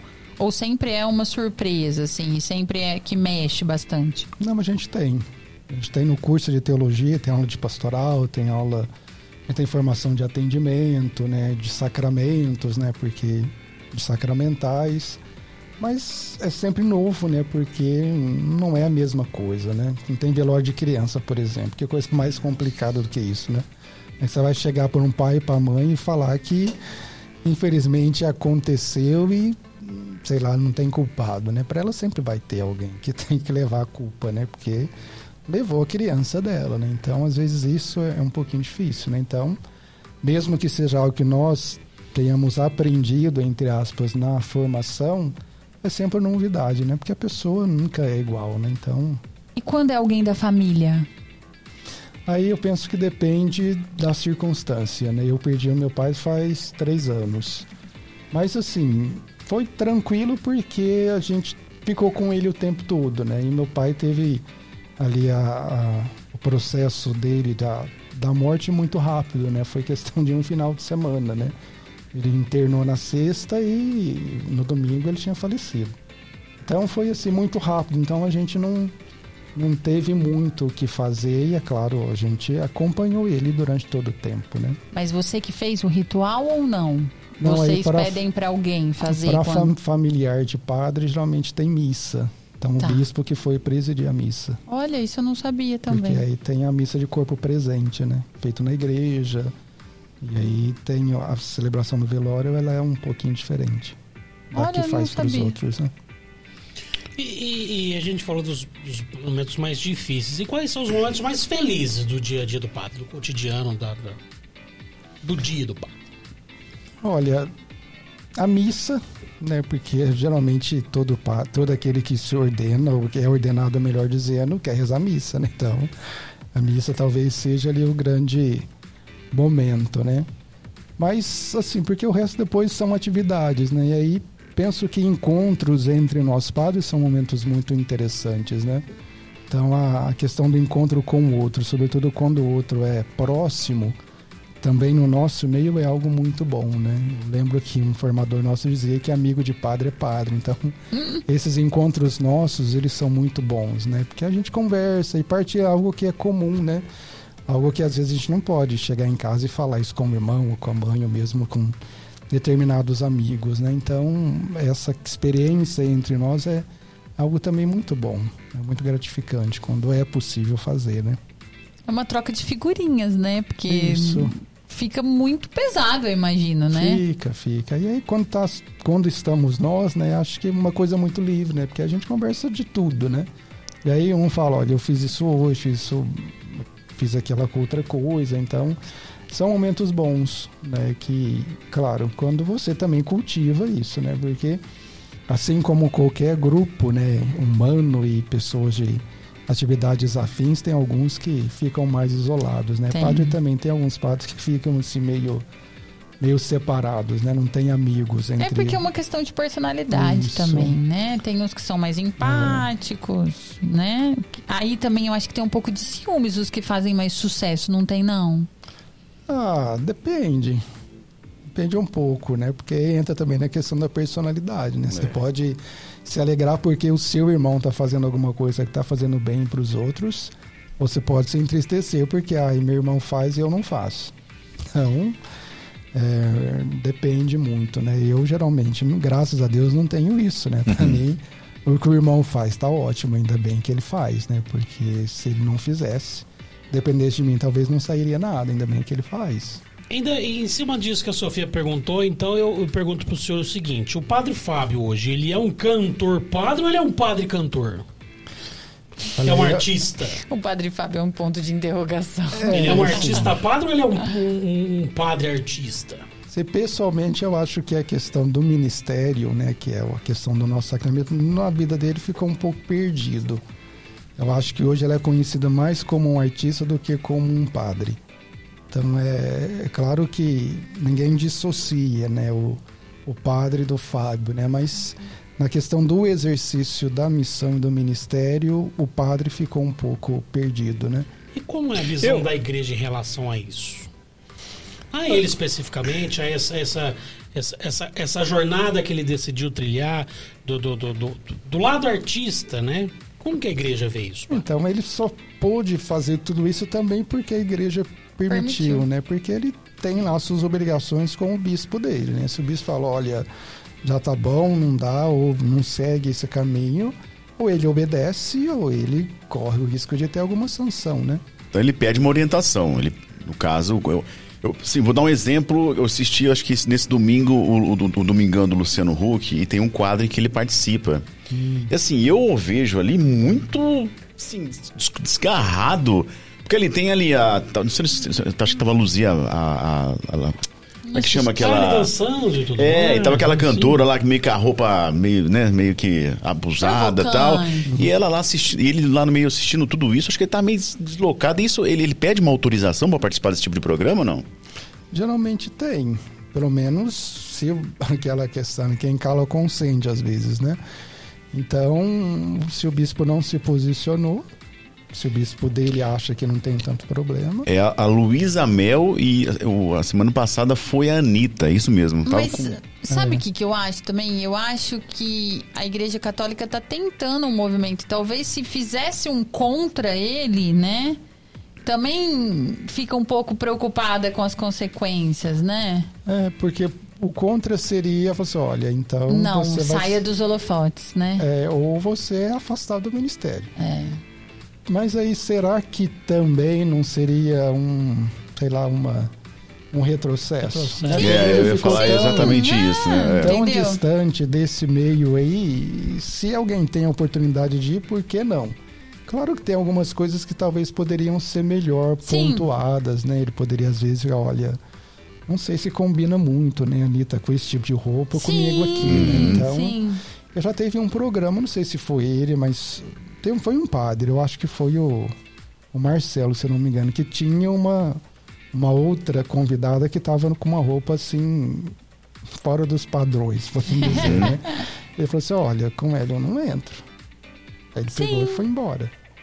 Então, mas aí também entra a questão do contrato. né? Se ele participa regularmente, tem um contrato. Então, Tem ou ele topar. cumpre aquilo que está lá, ou ele vai quebrar o contrato e aí tem lá suas É, penalidades. e você né? percebe que ele tá incomodado, É. né? Você olha, você tá, ele tá incomodado, mas, Mas né, é o que você falou. também? Se é o contrato, se é o combinado. É, mas eu fico pensando assim também, ó. É, a gente sempre foi. Vamos dizer, é, eu, eu pago uma promessa no Santuário em Uberaba desde que eu nasci, porque minha mãe fez pra mim e hoje eu pago, junto com ela. E eu me lembro que desde pequenininha ela falava assim pra gente, ó, olha a roupa que vocês vão colocar pra ir na igreja, vocês estão indo na igreja. Então, desde muito pequenininha, eu lembro que é uma formação de Orientada, tipo, né? né? Cada lugar você tem um lugar pra se, né? Uma postura, né? É, uma postura. E aí, né? Eu não vejo muito. Tudo bem que a gente tá numa geração muito do mimimi, a gente tem que tomar muito cuidado com o que a gente fala, o jeito que a gente fala, porque tudo vira, né? Mas isso é uma formação, é um lugar que você não pode ir de qualquer jeito, não é um lugar, né? Se você for numa festa, sim, mas dentro da igreja tem todo um ritual, é um ritual mesmo, E né? se, e se a gente imaginar o, o, o, o- levante, né? Se a gente está falando, ah, de vo- é, é uma nova. É, é, uma, é uma nova cara, né? Para tentar, talvez, é, conseguir mais pessoas para a Igreja Católica. Se a gente imaginar do movimento, pelo menos que eu me lembro, da minha geração, mais interessante em cima disso foi o próprio padre Marcelo Rossi, né? Que ele, ele veio Mudou com uma. muito, né? Ele, Os ele veio com, Ah, eu adorava as com uma, musiquinhas dele. uma, uma- uma- um jeito diferente de, de- E aquilo arrastava multidões e a gente via a, a criançada na missa, os jovens voltando para a igreja. né? Foi um movimento muito legal que talvez, né, pelo menos na minha concepção, não seja tão é, polêmico ou que, que surja tantas conversas como é o próprio padre Fábio de Mello hoje, né? É, porque o, o padre Marcelo, ele tinha e tem a sua questão artística bastante ligada à vida da igreja. Marcelo, aos ambientes que ele ia, assim, ele não ia tanto, né, como o Fábio vai. E depois ele se apresentava geralmente na celebração. Então ele celebrava e cantava. Fábio não. Fábio só canta, ele não celebra. Então, assim, que eu me lembre, eu não, não lembro de ter visto ele presidindo uma missa. Então isso acaba tirando, que é aquilo que está na base da nossa vida de padre, né? Que é celebrar. Se você não celebra, você vai perdendo a sua identidade. Né? Claro que a igreja precisa também fazer parte desses ambientes, mas a maneira, o modo, às vezes precisa ser bem pensado, né? Até para não descaracterizar. Né? E eu acho que o, o Fábio, de uma certa forma, corre um pouco esse risco, né? Aí acaba, infelizmente, sendo é, objeto de muitas críticas, né? Dentro e fora da igreja, né? Uh, padre, é, por favor. Ai, que susto. Susto, ele onde veio essa voz? susto, eu falei, de onde veio essa voz? Olha, uma hora você me mata do coração. Seja agora. Uh, padre, falando dessa questão de, da igreja, de, de mais pessoas entrando, eu vi um número uh, numa pesquisa que a igreja católica hoje tem 1 bilhão e 300 milhões de seguidores entre os, os, os, os batizados e tal. Uhum. E assim, um número bem grande. Porém, essa mesma pesquisa, que foi uma. Eu, eu vi até no site do Vaticano, é, mostrava que tem havido que, que na, na proporção do crescimento do número de fiéis, tem reduzido o número de, de sacerdotes. Uh, como é que o senhor vê essa questão, essa disparidade entre o número de pessoas que, que é, entra para a igreja e, ao mesmo tempo, o número de padres, de, de diáconos? Ficava a, a pesquisa bem ampla e fala de diversos, diversos cargos da igreja, que também que está reduzindo. E o senhor dirige um, um, um seminário. Tem, é, houve redução no número de, de pessoas, de rapazes interessados nos últimos anos? Houve crescimento? Então, nós passamos agora, parece que se estabilizou um pouquinho o que a gente chama de crise vocacional. Né? As ordens religiosas ela têm sentido isso mais do que nós diocesanos. Né? Tem ordens religiosas aí que, que estão morrendo, né? sejam elas masculinas ou femininas. Né? Então, um número bem reduzido. Né? E aí, um dos elementos que eu olho no seminário, até pelos meninos que estão lá, é a questão do compromisso. Né? Eu acho que isso se reflete também na, na questão do trabalho, na questão da vida matrimonial compromisso sério hoje é difícil as pessoas assumirem. E a vida de padre é um compromisso sério. Né? A gente, eu geralmente falo de duas escolhas fundamentais que a gente faz, né? seja para ser padre ou para casar, que são escolhas que deveriam ser para a vida inteira. A pessoa não ordenar daqui a um ano, eu não, talvez eu não quero mais. Não. Se é essa a intenção, melhor não assumir. Casamento é a mesma coisa. Então, esta questão do compromisso, da fidelidade aos propósitos que faz, hoje é muito complicado, né? A gente não vê isso na maioria das pessoas. Mas tem também uma questão de, de liberdade de escolha. Que a pessoa pode, de repente, mudar de. mudar de, de opinião. E seja em relação à igreja, seja em relação ao casamento. Tem uma. Então, mas aí, aí, entra isso, né? Você faz uma escolha que você diz por outro, no caso de quem em casa, que é para a vida inteira mas depois você muda. Hum. Né? No caso do padre, você faz isso, que tem a questão é, espiritual, né? Você faz uma escolha e você diz um sim para Deus que te chama. E também para toda uma comunidade, para toda uma diocese, no nosso caso. E depois fala, agora não quero mais. Né? Você gastou o tempo de tanta gente, o seu próprio tempo, né? Você fez um caminho específico para isso, aí você muda de ideia. Né? A gente faz essa crítica às vezes a quem está lá na faculdade fazendo direito, por exemplo, ou psicologia, aí chega no quarto ano, aí não quero mais. Né? Você gastou sua vida com o quê? Uma coisa que você não quer. Né? Então esta é uma questão assim bastante complicada, né? E aí entra, assim, lá no seminário nós também temos uma psicóloga que trabalha conosco para ajudar também nesse processo. Na minha época não tinha, né? Porque é, Psicologia era coisa de gente doida, né? Antigamente. Não, não era. Não. Nosso modo de pensar, a vida era diferente. A gente tinha mais condições de fazer decisões duradouras. Hoje eles não A têm. geração, né? A geração de hoje é muito do, do, do hoje, do agora. É aquilo que Imediatista, é né? aquilo que é para mais tempo, elas têm muita dificuldade, né? Eu vejo lá os meus sobrinhos, né, as minhas sobrinhas. A vida delas assim é a vida do dia, né? Não pensa assim no futuro, não pensa em coisas mais longas, né? Que o casamento e a vida de padre exige. né? Você não pode, ah, daqui um ano, não. Você é ordenado para a vida inteira. Então, precisa é, ter esse elemento, porque senão não dá para assumir o compromisso. E aí, se não tem, é melhor a gente não ordenar. Então, aí o discernimento que ele já faz. O fulano tem condição de fazer uma opção duradoura, definitiva? Tem. Então, é apto para o sacramento. Não tem? Então, não Para. faz. É, não faz. Porque a igreja não pode ficar brincando com a vida dele, nem ele com a vida das outras pessoas, né?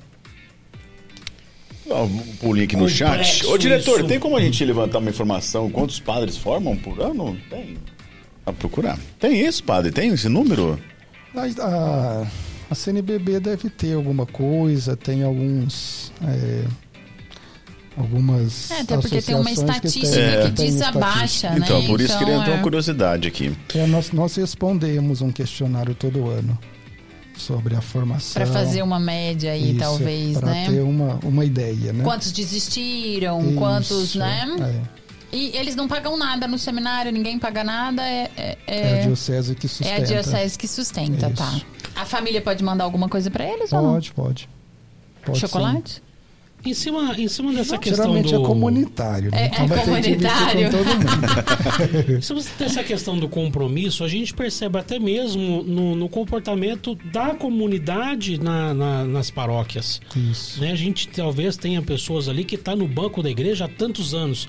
E quando talvez há necessidade do envolvimento né, dessas pessoas que fazem parte desta comunidade, no trabalho de uma pastoral, no trabalho de alguma ação, né, a gente vê uma certa dificuldade também em conseguir que essas pessoas façam parte dessas pastorais também, né, padre? É- isso tem que ser muito trabalhado também para que as pessoas também entendam que não é só ir lá sentar no banco da igreja, assistir a missa todo domingo e ir embora. Elas podem e precisam fazer parte realmente de um coletivo, né? Essa questão pastoral é hoje é bem difícil, né? Porque mão de obra tá complicado. assim, para o trabalho que a gente tem, né? Catequese, liturgia, né? É um pouco difícil, né? E não apenas ter gente, mas qualificar essas pessoas para esse trabalho, né? Porque na minha época de catequese, por exemplo, não era tão difícil dar catequese, né? Porque você pegava ali o manual, assinava a rezar o Pai Nosso, Ave Maria, né? Fazia decorar lá os, os dez mandamentos da lei de Deus, os sete sacramentos, os mandamentos da, da igreja e pronto. Hoje não. Hoje na catequese se fala sobre sexualidade, se fala sobre questão social, tem que ter uma compreensão um pouco mais ampla da Sagrada Escritura. É um pouco mais complicado, né? E às vezes a gente não tem gente capacitada para isso, né? Mudou um pouquinho a visão que tinha, que antigamente era o padre que fazia tudo. Hoje o padre não pode e não consegue fazer tudo, né? Mas ao mesmo tempo, quem vai fazer, né? Questão administrativa mesmo da paróquia, o certo seria outras pessoas cuidarem, mas acaba sendo o padre, né? Que tem que pagar conta, tem que fazer isso, tem que fazer aquilo. Então é um pouquinho difícil, né? mas O padre também faz a contabilidade da, da, da- da paróquia dele? É o padre? Ele é o responsável. No seminário, como só eu e o outro padre, aí somos nós que fazemos, eu e ele. Puxa. São muitas atividades, É. né? Deixa Muitas eu man- atividades. mandar um abração pessoal. Pois não, pois não. Não, o número aqui. Ah, numa projeção feita pela CNBB, em 2018, o Brasil tinha 27.300 padres, uma média de 7.800 de 7.800 por, eh, peças por, por habitante. Então, segundo eh, essa matéria, havia uma falta de padres naquela Ah. época. Escasso. é bastante escasso, né? Mão de obra, também no nosso caso, tá. Aqui no estado de São Paulo até que a gente não sofre tanto com isso, né? Porque o lugar que mais tem é aqui no estado de São Paulo, é a maior quantidade. Mas você sobe aí pro Acho Nordeste que vai afora, ficando mais vai difícil, ficando né? mais difícil. Bom, deixa eu dar um pulinho aqui no, no- no direct do, do Instagram. É, um abraço pro nosso querido amigo e padrinho, Padre Flávio, a Lidiane e o Danilo. Mandando um abraço. É, Daniela Alves, Padre Flávio, é uma bênção de Deus. Padre Flávio é um ótimo diretor espiritual. É, no chat, a Ana Carolina Tofani Ramos. Oi, padre. Oi, Marilisa. Como assim? Eu não estou sabendo dessa festa. Ixi, Pronto, ó. complicou. Te complicou porque você teremos, tá ao vivo. teremos pe- pessoas aí que não ficaram felizes com a Vai festa. ter venda de ingresso. Calma, a gente convida. calma que ainda não Carol. liberou os convites, Tem fala um, tem um grupo no WhatsApp específico pra festa. Claro, mais grupos no WhatsApp. É, um abração aqui também pro Maurício Torres. É, Maurício Padre, o que o senhor sente quando pensa que um dia verá Jesus face a face e o que o senhor diria em sua presença? Nossa. Nossa, Nossa, é, tá profundo. As profundo, hein? Boa, Maurício. Boa, Maurício. ver, Agora eu quero É, geralmente é uma data que a gente espera que demore um Demore. pouco. né? Mas- Eu acho que uma frase interessante, ou pelo menos uma fala interessante, é aquelas que a gente tem da, dos grandes apóstolos, né? São Paulo, por exemplo, né? Combati o bom combate, guardei a fé. Né? Acho que se eu chegar lá nesse momento e tiver essa experiência, né? Eu acho que é uma experiência que posso dizer vale a pena, né? De ter feito aquilo que se esperava de mim, né? Boa. Padre, nós temos. Ah, desculpa, Thiago. Não, não, pode, pode, pode. É, nós temos hoje no país pelo menos dois grandes templos né, da, da- da- do catolicismo, que é o, o- o Divino Pai Eterno, né, em Goiás, e a, a Basílica de Aparecida. né, são dois pontos muito visitados pelos fiéis. É, como que funciona esse processo? É, por exemplo, os padres eles têm esse desejo de falar, poxa, eu, eu gostaria de fazer parte da diocese de Aparecida. E como isso funciona? Há essa possibilidade de talvez o senhor sair da diocese de Franca para fazer parte da diocese desses locais para poder celebrar missa nesses, nesses templos? Olha, é... possibilidade tem, né? Mas geralmente nós temos uma ligação com o que a gente chama de igreja local, que é a diocese, né? Nós temos uma questão que é a questão de encardinação. A gente é encardinado numa diocese particular, ou numa igreja particular, né? Numa diocese. Então os padres que foram ordenados e são daqui, geralmente ficam aqui. Claro que você pode pedir para fazer uma experiência em outra diocese e trabalhar num outro lugar, né? Mas aí depende do bispo daqui te dar autorização e do outro lá também te acolher. Então o processo não depende simplesmente do indivíduo, do querer da pessoa. Depende de outros elementos, né? É um processo É, isso. Mas geralmente. É muito organizado. É, um dos né? elementos. Interessante. para a ordenação é você gostar da sua diocese. né? Então você está sendo ordenado para aquela igreja particular. Se você quer trabalhar em Aparecida, então já entra na ordem religiosa que cuida de lá, porque aí a probabilidade de você ir trabalhar lá é bem maior, né? Porque Aparecida é e também lá em Trindade é da é uma ordem religiosa que cuida. né? Então, se é se você quer, tem essa vontade, é melhor entrar direto nela, né? Muito legal. Ó, tem uma defensora aqui do Fábio, do Padre Fábio. Ó, o Padre Fábio celebra a missa sim.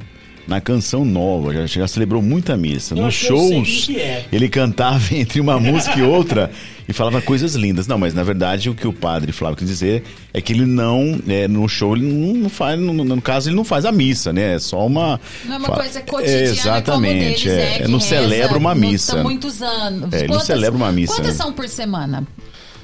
No seminário eu tenho missa quase todo dia. Então, é, eu acho que é mais nesse sentido, né? É. A dele é mais holofotes, né? Então, uma por domingo, holofotes. Mais ou menos isso, né? Com padre. me colocar em maus lençóis.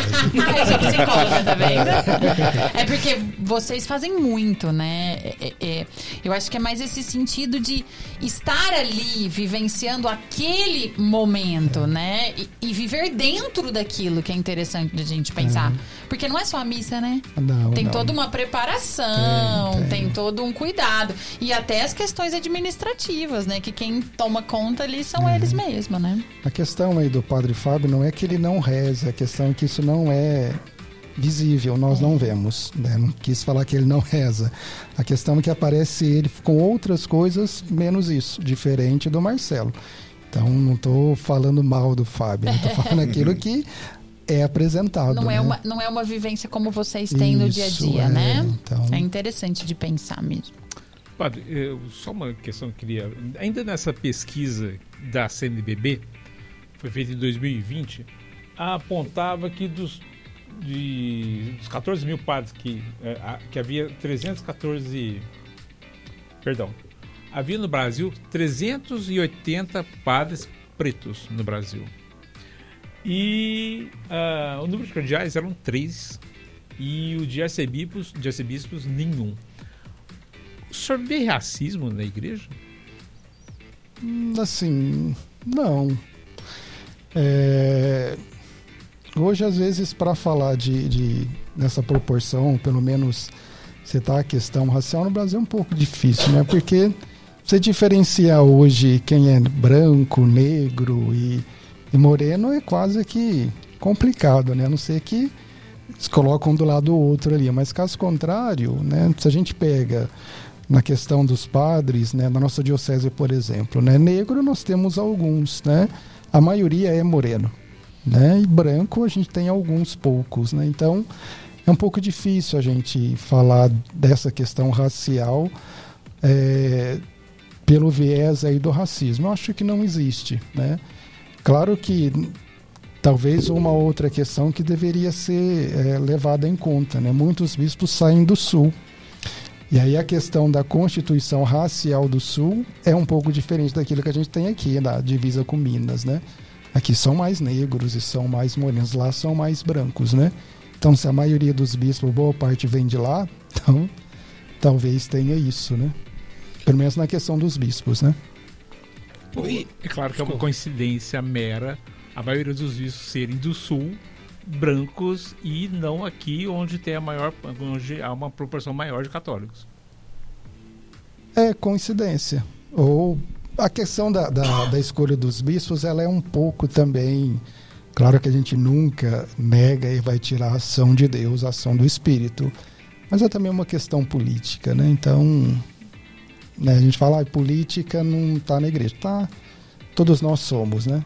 Se nós somos políticos, a igreja também precisa ser. Então ela faz opção. Então, vai refletir naquilo que é a estrutura dela também. Muito bom. Boa, boa, boa. Bom, gente, vamos entrando aí é, no nosso Eu Já Eu Nunca? Ou na hora do café? É hora do café. Hora do café. Hora do café. Hora do Café. café. Musiquinha. Até porque a minha dica hora do café de hoje, amigo, Por tem tudo a ver com o que tá acontecendo. Ah, hoje eu sou merchan. Será? Será? Vem dar o de Milton A Neves aqui não. famosa musiquinha da hora do café, gente. Eu gosto muito. Esse momento a gente compartilha aqui momentos da semana, um bom livro, uma boa série, uma boa comida, enfim. É a hora do café no ar. Vou pegar minha dica aqui. Essa música dá vontade de Pá, pá, pá. dançar. Para. Pois não, levante-se e se delicie. Pá, pá, pá, pá. Quem começa? Gente, eu, é, eu experimentei essa semana um empanado da Seara que chama Queijo Crisp Burger. Gente, é maravilhoso. Dá dica onde compra. É muito bom. Vou mandar mensagem pra sua mulher. Não, se não foi você que comprou, vou mandar uma mensagem pra ela. Queijo Crisp Burger. É um burger de queijo.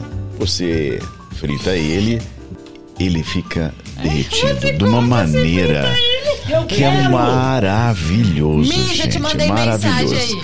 Anote aí, queijo Crisp Burger. tá? Ele é assim, da Seara. derretidinho? Fica derretidinho. né? Você, você, É. você corta ele assim, o queijo chega a escorregar assim no seu prato e aquilo você joga o arroz por cima. De preferência, passa aquele ketchup gostoso. É maravilhoso. Essa é a minha dica. Posso, posso, Que chama Queijo Crisp Burger. É da Seara, não percam. Pois não, Marcão, pois não. Você já, você já. Não, porque eu eu lembrei de um negócio muito bom pra combinar com isso aí. Você já, já comeu aquele ketchup da Heinz que ele tem sabor de cebola e bacon? Já, Cebola- já, já. Gente, é maravilhoso. é muito bom. É maravilhoso. Boa também. Vai, vem Boa muito. combinação, boa combinação. Vez que você faz, que me chama, que eu levo o. Combinado. Ketchup, ketchup. Fechou, fechou. Muito bom. Sofia, pois não, Sofia. Bom, Merchan, merchan, Merchan. merchan custa, tá? Merchan. Não, mas eu Ai, só Milton vou. Hoje eu tô muito beat tenista. Essa semana é a semana do torneio. Então eu vou fazer uma live pra vocês me acompanharem. O que vocês acham? Amanhã eu estou em Que hora, campeonato. dia? Eu, eu só tô ouvindo. Sete e meia da noite na Arena Beat Sport, lá em São Joaquim. Então, né? Quem quiser ver o quanto eu sou uma beat tenista ótima. Estarei torcendo por né? você, Sofia. Por favor, torça por mim. E minha dica de hoje é isso, porque, né, a gente A sua precisa dica é o quê? Pra... esporte. Mas, ah, pode- ah, peraí, peraí, peraí, peraí, peraí. Você tá, você tá ofertando tua dica pra... Não entendi. Tá se É promovendo. pra, se, é pra vo- Não, você é jogar? essa Promover. semana- Essa é a tua dica? Essa semana é a semana do campeonato da Arena Beat Sport, Hum. onde eu vou estar no campeonato, Certo. jogando pra brincar, pra me divertir. E a dica eu não é? sou beat tenista, nada. Então a dica é que as pessoas vão lá assistir todo Não, mundo, não, não, não, só você eu. mudou, você mudou não sua só dica. eu, não só Você eu. mudou a dica, você falou Eu vou te dar uma chance, você quer mudar a dica. Não, deixa as pessoas irem me assistir também. Eu preciso de público. Você falou que ia transmitir ao Ah, vivo, Eu vou você transmitir falou... ao vivo. Você não viu meu irmão falando transmite ao vivo pra eu ver a- a- as suas. Né, A gente pode ir lá erros com de... bandeirão, Ah, rojão. por favor. Meu com algumas, Deus. né? Não chegamos. Então fica em São Joaquim. Então é, é um- uma confraternização legal, bacana aí. E eu acho que é um evento, né? A gente tá precisando de Boa. algumas coisas pra, Boa. pra Entretenimento, distrair, né? né? É e é bom. uma coisa de esporte, né? É, Quem gosta isso. de esporte aqui que tá. Você tá acordando às quatro da manhã ainda? Sim, sempre. Ah, sempre. Padeiro, é uma muito bom. rotina. Então fique em São Joaquim e acompanhem, né? O meu desempenho não satisfatório nas redes sociais. Boa, boa, boa, boa, boa, Sofia. Se eu for lá assistir, depois que acabar o jogo, você me dá umas quatro carriolas de areia, eu tô construindo, fiel. Aquela areia da praia, ela, ela é salgada. Ela não vai dar pra um construir. Ai, salgado gente, ela acredita que a, que a areia é da Nossa, praia. é salgada. Ei, eu Jogaram o sal lá. Porque eu- Vamos deixar o padre Flávio por último, né?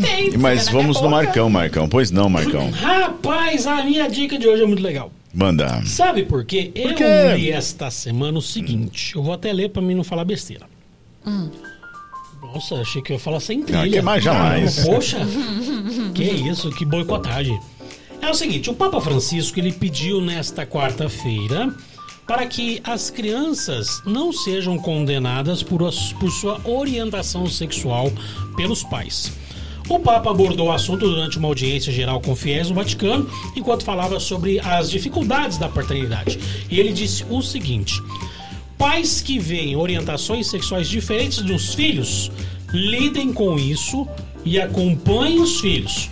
E não se escondam no comportamento de condenação. A esses pais eu digo que não se espantem e nunca condenem um filho. E eu achei isso aqui muito legal, porque o Papa Francisco ele já vem. é, é, a gente vem do Bento XVI, né, que era um papa mais tradicional, né, que mantinha ali as, mais as tradições. E o Bento XVI e, e o Papa Francisco, ele, ele vem trazendo uma outra, como que eu digo, uma, uma outra cara. Né? Ele, é, ele é um papa do povo, ele, ele é carismático, ele é simpático, ele atende bem as pessoas. E quando ele aborda um assunto tão delicado, com essa propriedade e passando uma orientação tão importante, até diante do momento que a gente vive no mundo, onde as pessoas eh, sentem a necessidade e têm o direito de se expressarem de se assumirem é, quem são, como são, eu acho que quando nós temos a maior autoridade católica se pronunciando a respeito de um tema tão delicado, é muito importante. Então eu, eu, eu, eu bato palmas hoje, a minha dica de hoje é para o Papa é, Francisco, que se posicionou a respeito de um assunto que há tantos anos se esperava um posicionamento de uma autoridade à altura do Papa. Então eu achei muito legal. Muito legal. Gostei bastante. Boa, boa, boa, boa, boa, boa, boa. Padre Flávio, sua dica, compartilhe com a gente. Bom, eu tenho, se me permitem, duas dicas. Com né? Uma vontade. pra Sim, senhor. a nossa psicóloga, que é um livro, chama Alma e Moral, do Milton Bonner. Vou anotar. né, que é um texto interessante, né? Claro que é bom ter um pouco de, de leitura na área da psicologia para poder acolher aquilo que ele diz no texto. mas É bas- alma? Alma e moral. Tem nada a ver com imoralidade, viu, gente? Bem claro, né? Mas é um texto interessante, fala também de psicologia. E a segunda dica é na questão do exercício, né? Ela falou do beach tênis, eu faço pilates, né? Então, Boa. eu recomendo, né, para aqueles que quiserem, né? Pilates é muito bom. Fiz aula aqui em Orlândia durante muito tempo com a Bruna Baldini e a Esther, né? Então, recomendo. Faz muito bem para pro corpo e para alma. A gente precisa cuidar da totalidade, né? Precisa. Boa. Precisa dar um legal. tempo também. Boa, boa. Boas dicas. Dicas, dicas, dicas da nossa A Hora do Café. Ai, ai. O senhor falou que o senhor pratica esportes. O senhor jogava futebol e tudo mais. Jogava não? Joga, não joga, mais não? ainda, né? Eu tô em tempo de espera. Tá contundido. Bom, É, Padre é competitivo. não, assim, geralmente não, até porque no seminário não é bom esse tipo de atitude, né? Porque ali o esporte é para confraternizar, para conviver, né? Num, competição não acaba ficando em segundo, terceiro plano, né? Então, sempre gostei, mas nunca em- como competição. Eu gosto que o meu time ganhe, né? Mas fora isso, mais é para diversão mesmo e para cuidar da saúde, né? Boa, boa. Deixa eu dar, é, por favor, o, o Marcão, sirva com o suco da Envinhos. Mandar um abraço ao nosso amigo Klebin. Né? Você pode fazer aí o seu pedido pro Klebin. Ele. Ele entrega na sua casa. É isso, Marcão? Tem o telefone do Klebin De? Orlândia a Catalão. Catalão, exatamente. Ele vem sempre, acho que uma vez ou duas vezes por mês, né? Contato Tem uma, Envinhos, tem uma carta muito boa de vinhos e em especial esse suco para quem pratica esporte, viu? Padre, é, é- é muito bom esse suco de uva, é maravilhoso, é integral, é puro, muito gostoso. E pra comer pastel também. Vou comer pastel hoje. Ó, pra você que quer pedir aí o seu vinho, é o seguinte, pra gente que, por exemplo, eu sou um cara que eu não entendo muito de vinhos. Mas mas, pra quem talvez aí é, é, entende um pouco mais e quer fazer as harmonizações, eu não entendo nada disso. Mas eu, de todos os vinhos que passaram aqui da Vinhos, eu gostei de todos. Mas se você já entende um pouco mais, faz o seguinte, ó, tem o WhatsApp do Kleber, é o 991 12 81 11, 991 12 81 11. Você entra em contato com o Kleber fala: Kleber, manda pra mim a sua carta de vinhos, por favor. Eu quero conhecer quais são as opções que você tem. A carta de vinhos do, do Kleber é completa e eu duvido muito que você não vai encontrar ali o vinho que você quer para aquela Boa. ocasião tão especial. Então eu vou repetir para você: é o 991 12 81 11, tá certo? Entre em contato com o Kleber que ele vai te dar a melhor opção pro vinho que você tá querendo. Boa! Padre Flávio, também em relação ao Papa, ele se posicionou também recentemente sobre a questão do- das pessoas estar substituindo filhos, né? Pelos, pelos animais, pelos cachorros. Como é que você vê isso? Olha, a questão dos, dos dito, ditos pets, né? Uhum. Acho que é uma questão bastante hoje complexa, né? Não deveria, mas é, né? Porque pet sempre foi uma coisa muito boa, né? Nós temos lá no seminário temos uma cachorra, né? Que de uma certa forma nos ajudou um pouco lá no seminário, né? No sentido de também ajudar os meninos a, a suportarem um pouco ali as questões da vida comunitária, né?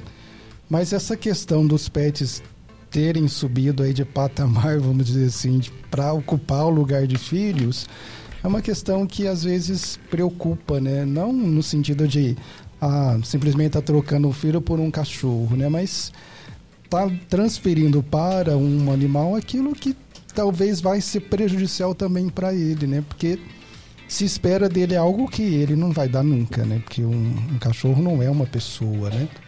E infelizmente às vezes acaba fechando algumas pessoas para relações com os outros, né?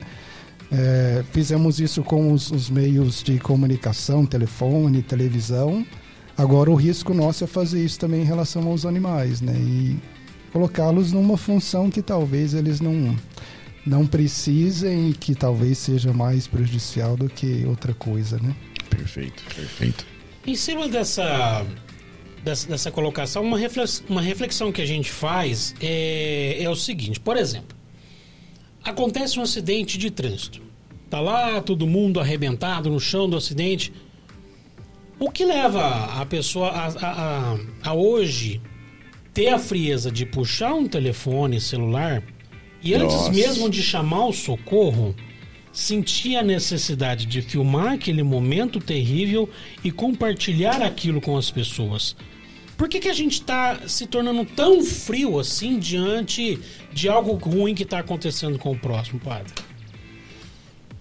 Então, nós perdemos muito daquilo que é a questão da humanidade, né? A gente acabou tirando um pouco do outro a humanidade que ele tem. Né? Então, outro ele é um objeto, às vezes até à disposição, como nesse exemplo que você deu, né? O outro já não é mais pessoa, o outro é aquele objeto que eu vou expor para que o outro veja. Então, nós perdemos um pouco essa sensibilidade do humano, né? E que acaba depois se estendendo também para a área religiosa, né? Então, acho que essa questão de perder a humanidade tem nos atrapalhado muito. E aí hoje vale mais aquilo que você expõe do que aquilo que você é necessariamente, né? E aí expor o outro acaba sendo uma uma uma questão de, de status, né? Eu consegui expor um acidente que estava acontecendo naquela hora, né? Basta ver aí a, a audiência de alguns programas que tratam os outros como produto, né? Então, eu acho que nós perdemos um pouco isso. E alguma explicação ou uma teoria do porquê no, no, estamos tão, tão sensíveis assim? Eu na visão do senhor, na experiência do senhor? Eu acho que é a maneira como nós vivemos hoje. Né? A gente hoje vive próximo, mas ao mesmo tempo distante. Próximo no sentido de termos condições de estar junto com os outros, mas distante porque a gente lida com muitas questões periféricas, né, e banais muitas vezes, né, e não para muito para questões mais sérias, mais profundas, né, e aí a gente acaba se distanciando, e a gente vai se perdendo, né. A gente se perde e vai perdendo o outro também. Estamos regredindo? Eu acho que não é necessariamente uma regressão. Acho que é uma mudança de concepção de vida, né? que tem os seus elementos positivos, mas também traz muitas consequências danosas, né, para nossa estrutura enquanto pessoas e nossa estrutura social também. Muito bom. Quer fazer um adendo, Sofia? Você estava meio incomodado, porque também está é a sua parte, né, Sofia? Algo, algo a acrescentar? Não, eu tô pensando que a gente está se perdendo e está virando máquina, né? Máquina, porque a gente.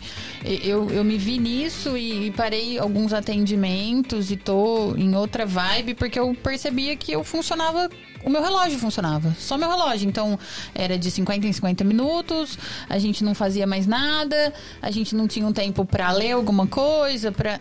Então, o que ele tá falando é muito a, a situação da reflexão que eu tô fazendo hoje, né? De que a gente também, às vezes, precisa parar e falar: Poxa, peraí, eu, eu só tô sendo muito imediatista, as coisas são todas, né, só muito superficiais, né? E e é uma geração que vai lidar com muito isso, porque demora para você refletir, às vezes cair com relação a isso. E aí é onde a gente enfrenta os problemas, né? Mas é interessante da gente pensar, porque quando as pessoas procuram o consultório, é porque elas estão perdidas no meio disso, né? E quando elas procuram a igreja, também é porque elas estão perdidas no meio desse processo. É, olha. E é um processo que é, exige, né? E também você não vai é, simplesmente ah, de um dia para o outro mudar isso. É, é um processo e tem sofrimento e tem perdas, né? E muitas perdas. É muito interessante de pensar. Muito E aí? bom, muito bom. Vamos para? Não, ainda não. Calma, Não? temos perguntas. Temos Tem? perguntas. Cadê as perguntas? Muitas perguntas chegando aqui da Maria Ai, Goretti. Maria Goretti está dizendo aqui, saudades, o padre Flávio era o nosso pároco aqui em Orlândia. Maria Goretti, obrigado, viu, Maria Goretti, por estar participando conosco. O Rodrigo Graner, você é um cara, sempre esclarecendo as questões de forma prática e dinâmica. Parabéns. Rodrigo Graner também interagindo conosco. E a Kátia. Boa noite, Padre Flávio, que foi pároco também aqui de Orlândia. Só foi embora, mas deixou aqui muita saudade, viu, É, padre? legal de ver esse. Isso é bom? É bom. Amigo a gente leva, né? Saudades? Saudades também. O senhor ainda tem muitos amigos em Orlândia? Tenho. Grande parte dos meus amigos são daqui de Orlândia. São muitos anos, né? São 13 anos, 13 né? anos. Tenho os meus afilhados, né, que se manifestaram. Então, tenho bastante amigos aqui. Bom, temos recebidos, diretor, é isso? Recebidos? Já chegou! Temos? Tchá, tchá, tchá. Já chegou! É, Tchá, tchá, padre, eu acho que hoje Ixi. não vai ter jeito, viu? E o diabo da Beth, meu Deus. Então, Tá o quê? Gelado? Esse é o do padre? Esse é o do padre. Recebi dos Amazônia Açaí. Padre, o senhor que quer que deixar na geladeira? é O senhor melhor. prefere É melhor. agora? Então mostra, por É, favor, Deixa eu registrar aqui, ó. Cadê? Mostra, qual, é, a- qual é a câmera que eu estou? Aqui. O padre recebendo um Mega Cream presentão Amazônia Açaí. Deixa, Maravilhoso. deixa eu apresentar as outras coisas boas que chegaram aqui. Chantilly purinho, isso aqui. Esse é meu? Gente, ó. Ah, é do, é do padre. Vai, esse é meu. Mais chantilly pro padre. E o nosso tá aqui, ó. Ah. Picolés. Picolés. Deixa eu ver o que, Gente. mandaram aqui hoje pra gente. Nós temos um de brigadeiro. Quem se habilita? Sofia. Não. Meu filho vê as possibilidades. eu não falei que eu não vou ser mais Apresenta todos, nós vamos chamar as dicas do Job. É. Picolé de esquimó, chocolate branco. Bom, muito bom. Esse é bom. Fez meu tipo. Você tomou. Esse é meu. Apresenta as possibilidades. Esse é o picolé de esquimó crocante. Olha que Nossa. lindão que ele é. Ai, Ah, esse é bonito também, hein? Picolé de prestígio. Nossa. Eu acho que eu quero todos. Você vai chamar o Job? Vou chamar o Job. Enquanto a gente falar degusta esse coisa. maravilhoso sorvete. açaí. Isso, manda enquanto a Sofia dá a dica. Um milkshake de colher. Gente, Hum. peçam. Meu Deus. Fala pro padre, é um pecado. Meu Deus, é um pecado. Eu comi e falava, ai que delícia, ai que delícia. Eu comi inteiro desse tamanho. Gente, são sorvetes maravilhosos, Não, não, é isso, Não, Marcão? e a cada semana. Ela mandou. Teve, é, acho que foi na semana retrasada o Frappuccino. Foi. Gente. Pro Thor. Não, é fora de sério, ó. E pra você que tá aí, ó, deu vontade, quer Se o pedir Thor o tomou seu? frappuccino, meu Você imagina. filho. imagina nós. Ó, você quer pedir o seu? Pelo WhatsApp até às 22 horas, tá certo? Até, perdão, até isso. Perdi o rumo aqui, cadê? Ah, tá aqui. Sim, delivery até às 22 horas, atendimento físico na loja até às 23, tá certo? Você pode pedir pelos aplicativos é, o iRango e também iFood ou pelo WhatsApp 38209724. Ô Marcão, e quem tá participando do chat fazendo a sua pergunta tá concorrendo ao quê? 30 reais em produtos do Amazônia Açaí. Boa. Enquanto nós vamos degustar aqui um sorvete, vou chamar meu amigo Job, né? Boa. O Job foi é, acionado essa semana por duas perguntas. Primeiro foi como vai ser o filme do Batman, vai ser lançado esse ano e se haverá lançamento dos Vingadores esse ano. E também falou um pouco sobre Eduardo e Mônica, na qual ele foi ao cinema assistir. Então vamos com a dica do Job. Dica do Job. Gosto muito.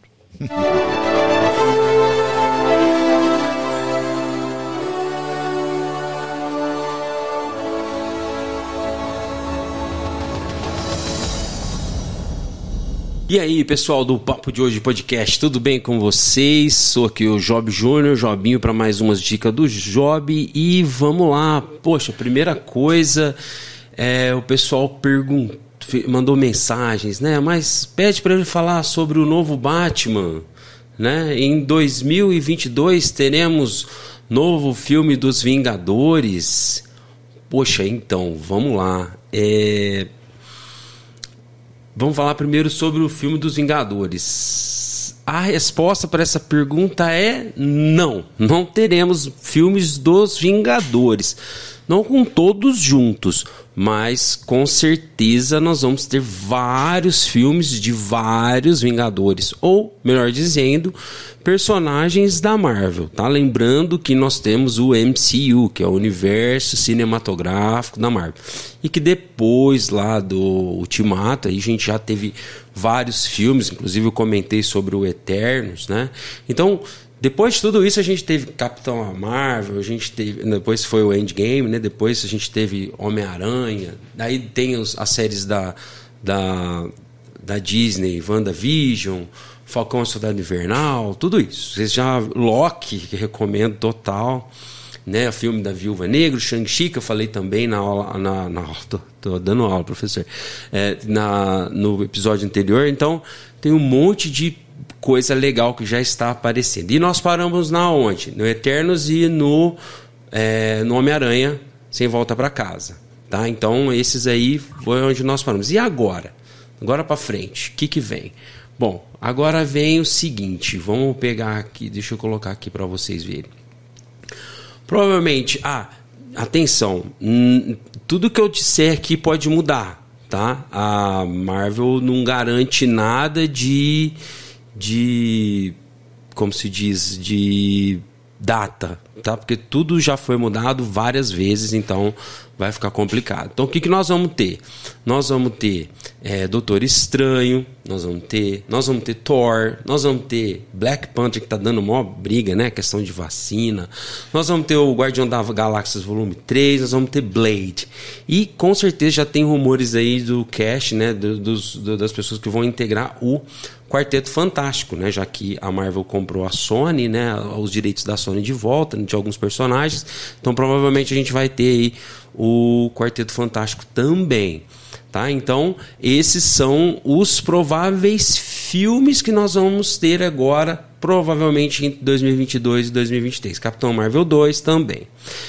E série, nós, nós já temos aí o Hawkeye, vamos ter She-Hulk, com certeza o Moon Knight já também apareceu nos pós-créditos dos do Eternos e assim por diante, tá? Agora, a, se você falar assim para mim, ah, vai ter filme dos Vingadores, não, nós não vamos ter filme dos Vingadores, tá? Infelizmente, com todo mundo junto, não. Provavelmente a gente tem sempre uma participação especial aí nessa história toda aí, mas provavelmente não. Tá, nós não vamos ter mais.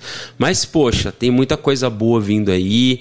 Para quem gosta de cinema, para quem gosta de série de TV, a Disney está investindo muito, muito mesmo. Tá? Então fiquem de olho aí. Qualquer novidade a gente vai colocando aqui. Mas respondendo a pergunta lá de vocês, nós não vamos ter filme dos Vingadores, mas de vários Vingadores sim. Isso que é legal. Bom, agora a segunda pergunta, falar sobre um pouquinho sobre o novo Batman. Poxa, novo Batman. Eu sou total suspeito para falar do Batman, total, total mesmo. Eu não como se diz, eu gosto demais, né? DC, eu sou um garotinho DC, todo feliz. Então, o novo filme do Batman vai ser um reboot. O que é um reboot? Né? Vai recontar uma história. E isso é bom, poxa, a gente já teve várias vezes, né? Vários reboots de vários super-heróis em várias situações e eu acho que é legal. Eu acho que são fases diferentes, são histórias diferentes. Então, sim, eu acho que vale a pena. O, a primeira coisa que já deu assim, já espantou a gente de cara foi a escolha do Batman, né? Que o Robert Pattinson, quem é fã da saga Crepúsculo conhece muito bem ele. Então, ele vai ser o novo Bruce Wayne. Eu estranho, poxa, eu estranho, mas não tanto, né? Porque se a gente pega todos os Batmans antigos, até o George Clooney foi Batman, então vamos fazer, eu não vou não vou me espantar com nada. Mas, poxa, a Mulher Gato também. Ah, ela é linda, gostei demais. Vai ter o pinguim, vai ter charada, vai ter muita coisa legal. Então, a vibe para esse novo Batman, para mim, tá, não tá tão alta quanto deveria. Porque, num primeiro momento, eu achei que o filme fosse mais sobre é, uma história de detetive, né? Ia ser mais aquele thriller de suspense e tal, mas de repente eu tô vendo nos trailers assim algo bem mais mais pesado, Hollywood, né? Uma coisa que me chamou muita atenção é que, poxa, tiro para todo lado, né? Quer dizer, ele já tá usando uma armadura indestrutível, mas o que eu gostei mais foi do carro dele, o carro. Até que enfim eu vi um Batmóvel Muscle Car. Eu sempre quis ver um carro, um Batmóvel Muscle Car tipo Mustang, o Camaro, assim, parece que vai estar tá muito legal. Poxa, é filme novo, é um Matt Reeves, né, que é o, o, o, diretor tem assim uma carreira muito boa. Vamos ver. Vamos aguardar para ver. Eu, eu, com certeza vou assistir a estreia e eu acho que vai ser bem legal. Acho que vai ter um pouco dessa parte mais, como eu disse, né, de suspense, de detetive e também vai ter Hollywood, né? É, eu só achei assim, ele pela história parece que ele fala muito em vingança, justiça, não sei o quê. Bom, espero que seja um filme bacana, espero que seja legal. Vamos aguardar aí, vamos ver o que, que tem de bom pra gente. Bom, sobre Batman, então acho que é isso. Espero que o Batman tenha aí, né? Traga um. Vai ser difícil, né? Superar os outros. Né? Os últimos que a gente teve lá foram muito bons. Mas acho que vai ser legal. Acho que vai ser bom, sim. Tô com uma vibe esperando aí alta. O hype tá lá em cima. Bom, é, e também agora por uma dica, eu acho que eu esse final de semana, essa semana eu fui no cinema e eu fui assistir, assisti dois filmes, assisti o, o, o Turma da Mônica Lições, que é muito legal, gostei demais do filme. É um, são várias lições mesmo, eu me emocionei. Não vou entrar em detalhes aqui, mas fica a dica para vocês assistirem. Como eu já falei, vale a pena com a família toda. Eu fui com a minha, então foi muito legal. E mas o, o filme que me chamou a atenção dessa semana foi sem dúvida o Eduardo e Mônica. Ah, Job, você abana o rabinho quando fala de Legião Urbana. Sim, verdade, gosto demais. Eu sou extremamente fã de Legião Urbana e essa música, né, que a gente escuta ela sempre, a vida toda, ela sempre estava no nosso imaginário, a gente sempre imaginou. Teve um, um comercial, se não me engano, da Vivo, antigamente, que fez um, um, um até a música inteira foi muito legal, mas agora não, agora é um filme com super produção, né, é um filme bacana que era para ter sido lançado em 2020, se não me engano, mas por conta da pandemia, né, tudo mudou, tudo se transformou. Mas poxa, foi um filme que eu, eu me emocionei demais. Eu sou muito, eu gosto muito de de romance, né? É, eu sempre gostei muito desses filmes, comédia romântica. Não é bem uma comédia, mas poxa, é um filme que me trouxe um monte de referências, né? De da, a própria música já traz um monte de referência. Mas esse filme trouxe esse visual. A gente ouvia, a, a trilha sonora é muito legal. Alice Braga, como sempre, é uma das maiores artistas brasileiras no papel fantástica. Né? O Gabriel Leone, que talvez vocês conheçam pelos alguns trabalhos que ele tenha feito na Globo, mas eu confesso que eu fiquei escutando, assistindo o filme e escutando a música na minha cabeça para ver se tinha alguma coisa, sabe? Esperando ver se eu conseguia é, casar todas as referências que eu via na, na música com as referências que eu via na, na, no filme. Me emocionei, foi legal, divertido, vale a pena. Acho que cinema é isso, você tem que se emocionar, você tem que curtir. É Poxa, foi muito bom, recomendo. Filme nacional, às vezes a gente tem um pouco de restrição, mas não, tá? Tem muita coisa boa, muito, muito é, muita uh, evoluiu, evoluiu e, e, isso acho que isso é legal. A gente precisa continuar evoluindo, incentivando, assistindo, porque filme nacional tem uma qualidade muito boa, sim. Então, então aí essas dicas. Espero que eu tenha respondido as perguntas. Mandem mais perguntas e qualquer coisa estamos aí para trazer um pouco de diversão, paz, tranquilidade para vocês, tá? Então, Eduardo e Mônica é um filme que eu curti demais, vale a pena. Muito mesmo, muito, muito, muito. Filme, filmaço, foi legal demais. E para quem gosta de Legião como eu, então, nem, nem se fala. Bom, pessoal, é isso. Espero que vocês tenham gostado das dicas do Job de hoje e até semana que vem. Valeu, obrigado. Tchau, tchau. Boa! Valeu, Job! Valeu! Bom demais! Boas dicas. Lembrando que você pode também mandar a sua, o seu pedido para que, o- que o Job faça uma análise aí do seu filme, da sua série. Manda para nós no nosso direct do Instagram, do Facebook e também para nossa pro nosso WhatsApp, viu? Que o Jobinho tá lá esperando. Já tem até pergunta para semana que vem, Marcão. Muito Só bom. assistirei Eduardo e Mônica depois do spoiler do Job que ele vai mandar pra mim. Será? Só depois. Será que ele vai te contar algo? Só depois. E lembrando que daqui a pouquinho também o episódio tá lá no Instagram, viu? A Dicas do Job tá lá separadinha no Instagram também. Boa. Dentro do nosso canal do YouTube. Certíssimo? Super legal. Bom demais, Adorei bom a decoração do demais. shopping. Muito bom. Padre Flávio, você assiste bastante série, filmes? Assisto alguns. É, qual foi o último que você assistiu? A última série foi Roda do Tempo. Hora do Tempo, na, tá na, tá Na Amazon. Na Amazon, na Amazon. Amazon. Assisti The Witcher. Twister, não, isso não... Vai lá com tá no Netflix. Tá no Netflix. Netflix. É o bruxo, né? E Ah, é, é a, a segunda temporada, tá Isso, certo, segunda tá certo, tá temporada. certo.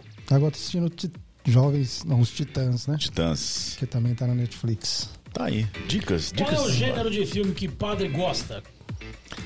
Olha, eu tenho assistido os filmes aí da, da Marvel. Legal, Assisti bacana. todos. Aí tem alguns outros aí que eu também gosto, né? Um filme que eu gostei muito, de vez em quando eu acabo revendo, é o. como é que- O Contador. Ah, aquele filme é Boa, demais. nossa, isso é bom demais. Belo filme. Diretor? Ah, padre, chegou uma pergunta aqui que eu achei interessante, porque faz referência, não ah, indireta, à questão dos, dos filmes e tal. Ah, porque há muitos filmes falando sobre, sobre a Bíblia e alguns fa- trazem referências bem interessantes eh, sobre, o, sobre o universo que se, que se criou da Bíblia. É, e essa é, a Fernanda Paula pergunta sobre o, o que o senhor eh, sabe, o, o que o senhor acha que teria acontecido a Arca da Aliança. E o senhor conhece isso, isso- que tem existe uma, uma teoria de que ela estaria na, na Etiópia, né? E co- como é que o senhor vê essa questão dos filmes abordando a, a, a Bíblia? Boa. O senhor que gosta tanto de filme. Olha, a questão dos filmes relacionados à Bíblia, à Sagrada Escritura, é um pouquinho complicada, né? Porque a...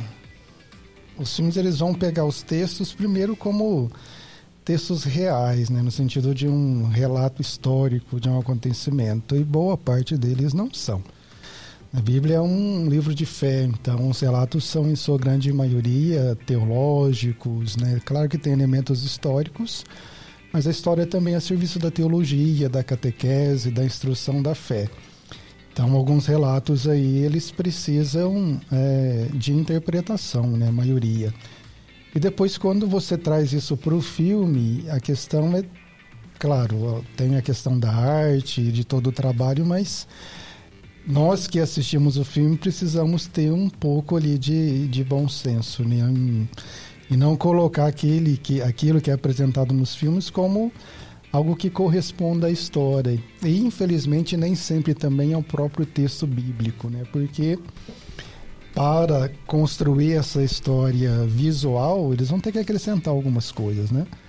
Né? Então, são geralmente são obras interessantes, né, como filme, mas não podem ser tomados por nós como instrumento de experiência de fé. Lá não não pode qualquer filme você aplicar lá na catequese, por exemplo. Então precisa ter um pouquinho de bom senso e senso crítico também. Né?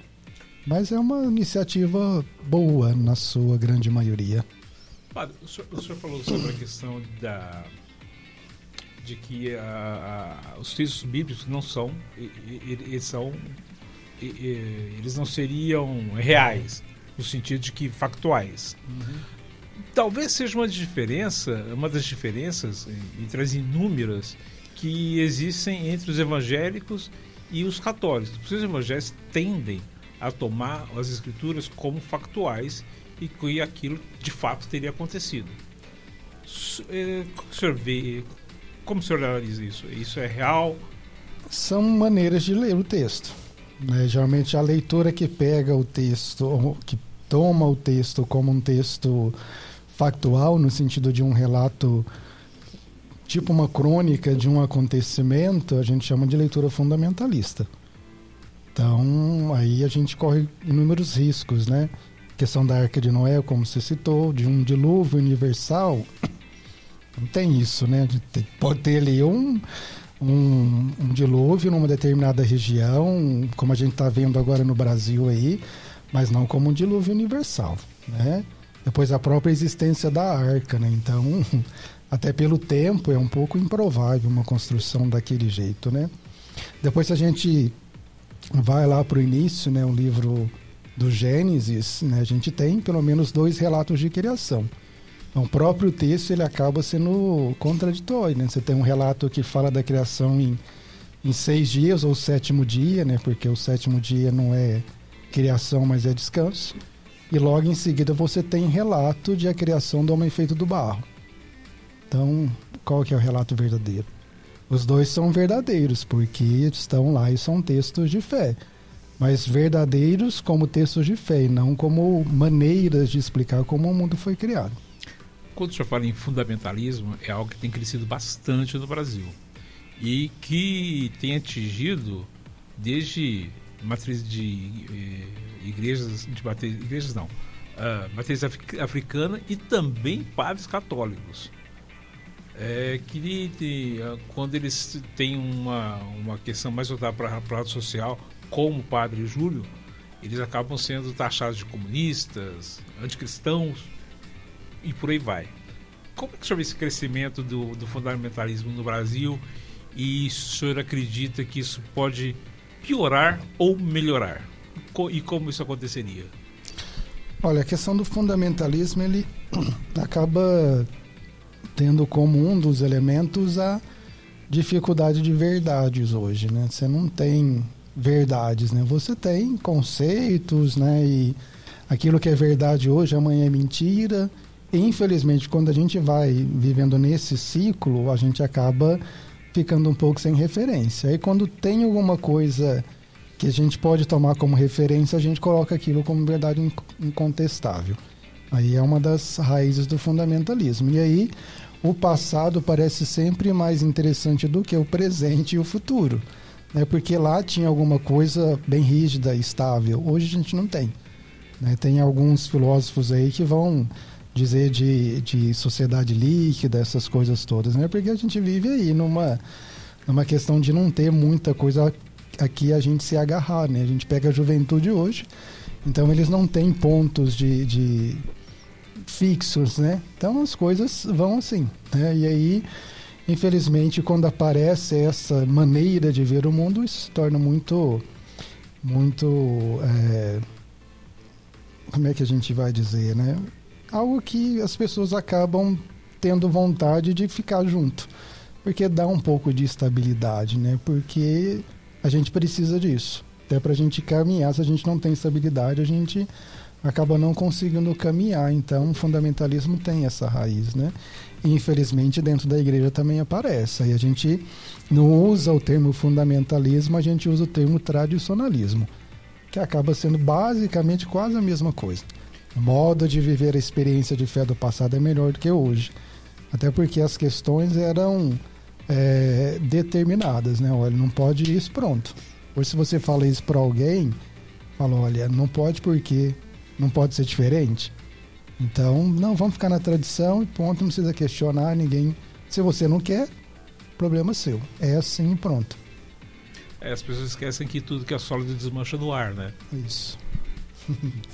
Que profundo nosso é, diretor. Eu fiquei até emocionado. Gostei, Cláudio. Emocionado. Gostei. Vai ser a, a, a minha Gostei. frase do, do status. Como que é essa frase? Nossa. Por favor, repita. Tudo que é sólido tudo que é Tudo sólido. que é sólido desmancha no ar. Sim.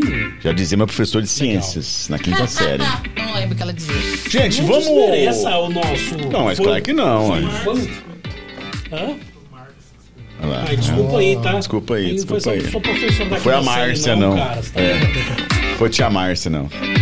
Marcão, eu já, eu nunca, Sofia. Vamos lá? Qual dos Eu. dois? Eu já, eu nunca? Aquela Eu. musiquinha tradicional do Eu já, eu nunca. Eu vou fazer o já eu nunca porque nós deixamos o corpo e alma pra nossa psicóloga. Boa, boa. Padre Flávio, essa, é, são 10 perguntas, onde você vai responder somente eu já, eu nunca. Dependendo da pergunta, a gente dá- faz um adentro e pergunta mais alguma coisinha, fechou? Fechou. Podemos fazer? Pode. Música no ar. Marcão, por favor, faça as Eu vezes. Já eu nunca com Padre Flávio. Padre Flávio, eu já eu nunca. Já levou uma cantada? Já. Já sentiu vontade de excomungar alguém? Já. Agora ele tem um- um- uma musiquinha O diferenciada. senhor É. pode des- discorrer sobre o assunto? Alguma situação pra desculpa, contar, é, pra perdi contar pra nós. É, por favor. Apitou o sino, tem que responder. Vale uma, uma justificativa? É, Não? algum caso específico? Algum palmeirense irritolo? Não, não. É mais ou menos ligado com a questão anterior. É. Ah, tá. É. Entendi. O senhor já repreendeu alguém durante a missa? Já. O que o mesmo estava fazendo?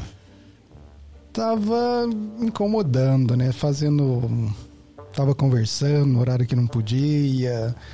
Incomodando os fiéis também, né? Então. O cara acabei mala, hein? Tendo, tendo que pedir pra abaixar o tom, né? Boa. O senhor já respondeu essa, mas só pra gente registrar, deixar aqui registrado.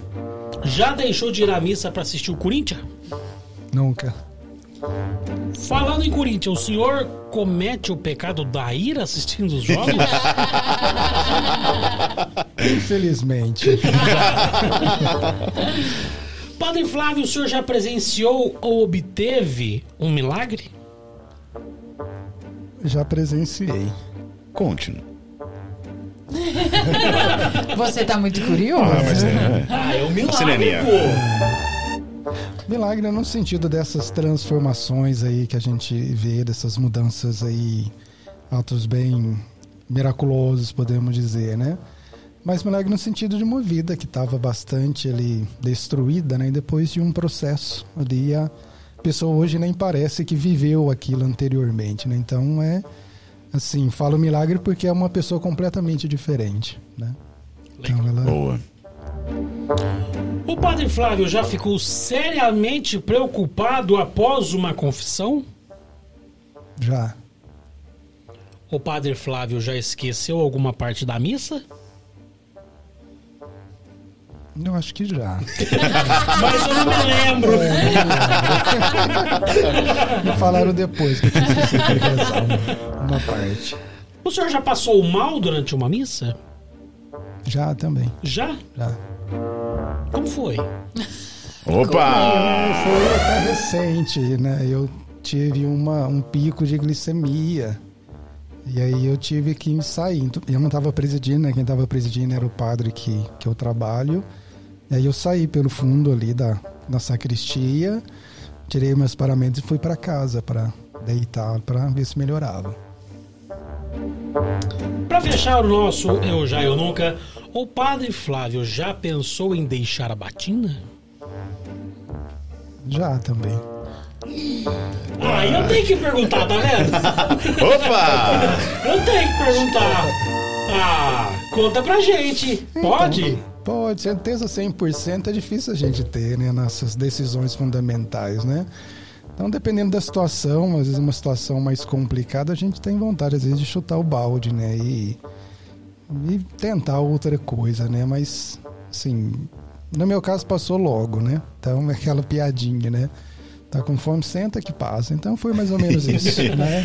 Boa, boa, boa, boa, boa, boa, boa, boa. Já eu nunca. Pergunta: Do que é feito a hóstia? E é o vinho que é celebrado lá é, é alcoólico? Sim, o vinho é alcoólico. A gente só celebra com suco de uva quando vai em casa de recuperação, né? E aí, de fato, a recomendação é que não tenha bebida alcoólica. Em respeito aos que estão em tratamento, né? Agora a hóstia é feita de farinha, né? Farinha e água. Certo. Agora tem outras, tem os casos dos celíacos, né? Então tem ser pensado em outras fórmulas em função deles também. Ah, que legal. Bacana. Ô, diretor, já, já, já, já, a, a pergunta bomba tá ok, né? Ah, desculpa. Já, desculpa. já a definição? Desculpa. Já tem definição já? Já, já tem. Tá bom. Tá bom. Então Daqui a pouco. deixa ele Posso- esquentando aí. Pois não, claro, fica à vontade. Ah, padre, existe demônios? Existem demônios? Como é que vê essa questão? Como é que a Igreja Católica vê essa questão? E exorcismo? Aprende-se isso no- no seminário? A questão da, da- dos demônios ou de Satanás, né, os nomes que a gente tem aí, é uma das verdades que nós temos na vida de igreja. É claro que não é semelhança do que a gente escuta por aí ou do modo como a gente vê em filme, né? A gente não vê nenhum bichinho aí de com chifre e rabo, né? Então, é uma questão que faz parte da nossa experiência de igreja. E depois a questão do exorcismo, ela é uma área à parte, né? A gente não tem essa disciplina no nosso curso de teologia. O Vaticano e alguns outros lugares têm um curso para exorcistas, mas são alguns, né? Nem todo padre é exorcista. Um, dois no máximo em cada diocese que o bispo escolhe para se aprofundar no assunto. O que é necessário para se tornar um exorcista? Quais são o que é levado em consideração? É, o carisma, também a maturidade do padre, e é claro que ele também Bom, né?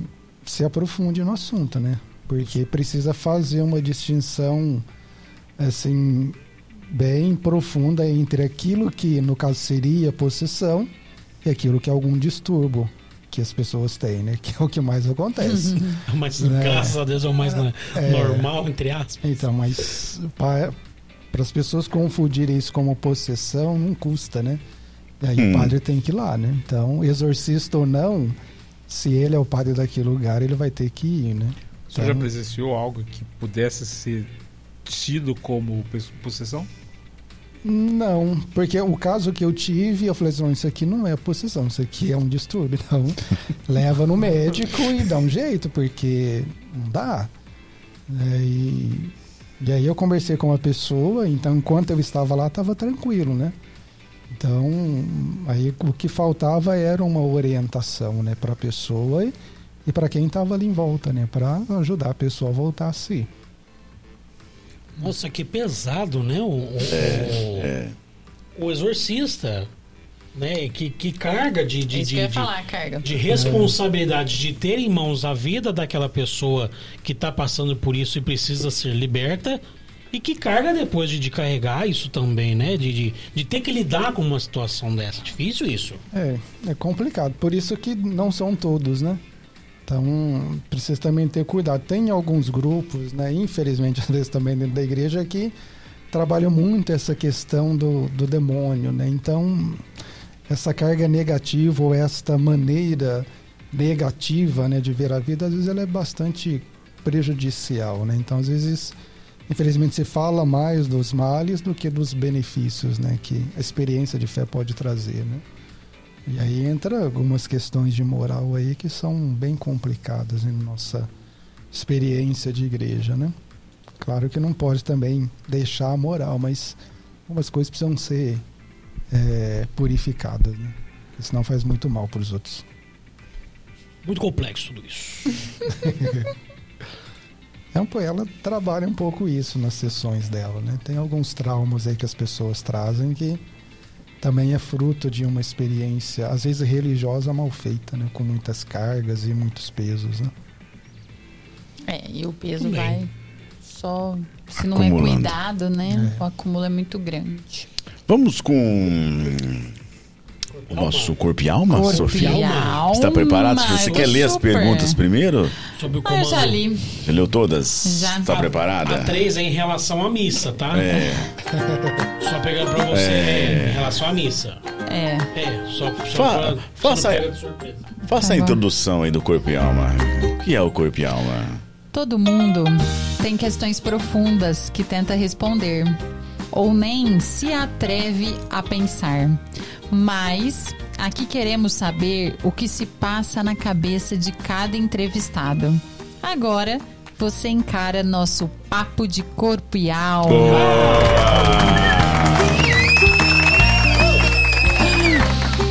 Olá, eu quero Sofia. ver. Qual é o seu sonho recorrente? Sonho recorrente. Viagem. Gosto de viajar. Gostaria de viajar mais vezes. Qual, pra- qual foi o, último lugar que você visitou, padre? Olha, eu visitei, assim, de viagem mais longa, eu Uhum. fui para Roma, acho que três meses antes da pandemia. Tinha um curso para fazer e eu fui para lá. Consegui Que um delícia! curso. Legal, coisa boa. Caramba, pai, não foi só qualquer viagem. É, não foi uma viagem. Não foi ali em Caldas, você não foi ali em Caldas Novas, não. Não foi ali em Miguelópolis, não, hein? Poxa! O que você quis ser quando crescesse? A minha intenção era, eu gostava muito de matemática. Eu fiz, iniciei o curso de, de contador na, na industrial lá de Franca. Aí eu deixei o curso para ir para o seminário, mas a minha intenção era ir para a área da contabilidade. Olha, das exatas. Ele é. É. ele é puramente exatas. Como foi sua primeira vez na missa? Boa.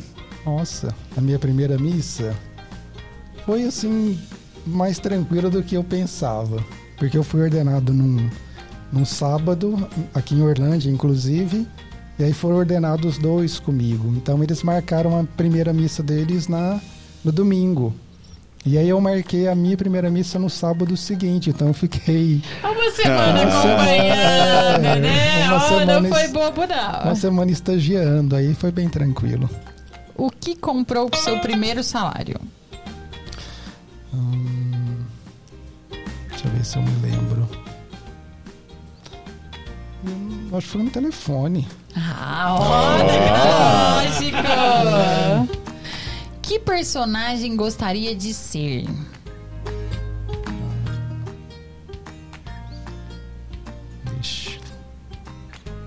Tem um personagem de uma série que eu assisto, um mentalista. Eu acho be- bem interessante. Eu adoro Mental, ele! é. Eu adoro! Tá aí um belo personagem. Eu chorei É legal. terminou. É legal. Ele é muito inteligente. É. O que faria ou fez com seu primeiro milhão de reais? Mas que eu faria, viajaria. Ah, boa. Se pudesse realizar um sonho agora, qual seria? Agora. Hum. Ixi. Vai falar viajar de novo, não vai andar. Eu acho que ele precisa de férias. Às vezes. E nem vale falar que o Palmeiras não vai ganhar mundial. né? Esse seria um sonho bom. né? Ganhou, ganhou, ganhou, ganhou, ganhou. Pode gastar o sonho com outra coisa, padre, porque isso não vai. Não vai acontecer. Pô, vai o Palmeiras não tem mundial. O Palmeiras não tem mundial. O que dirá pra Deus quando encontrar? Já até respondeu isso, né? Já. O que você faz quando ninguém está vendo? Ai, eu fico rindo de algumas piadas e algumas coisas que eu lembro. E por fim, o que jamais faria na vida?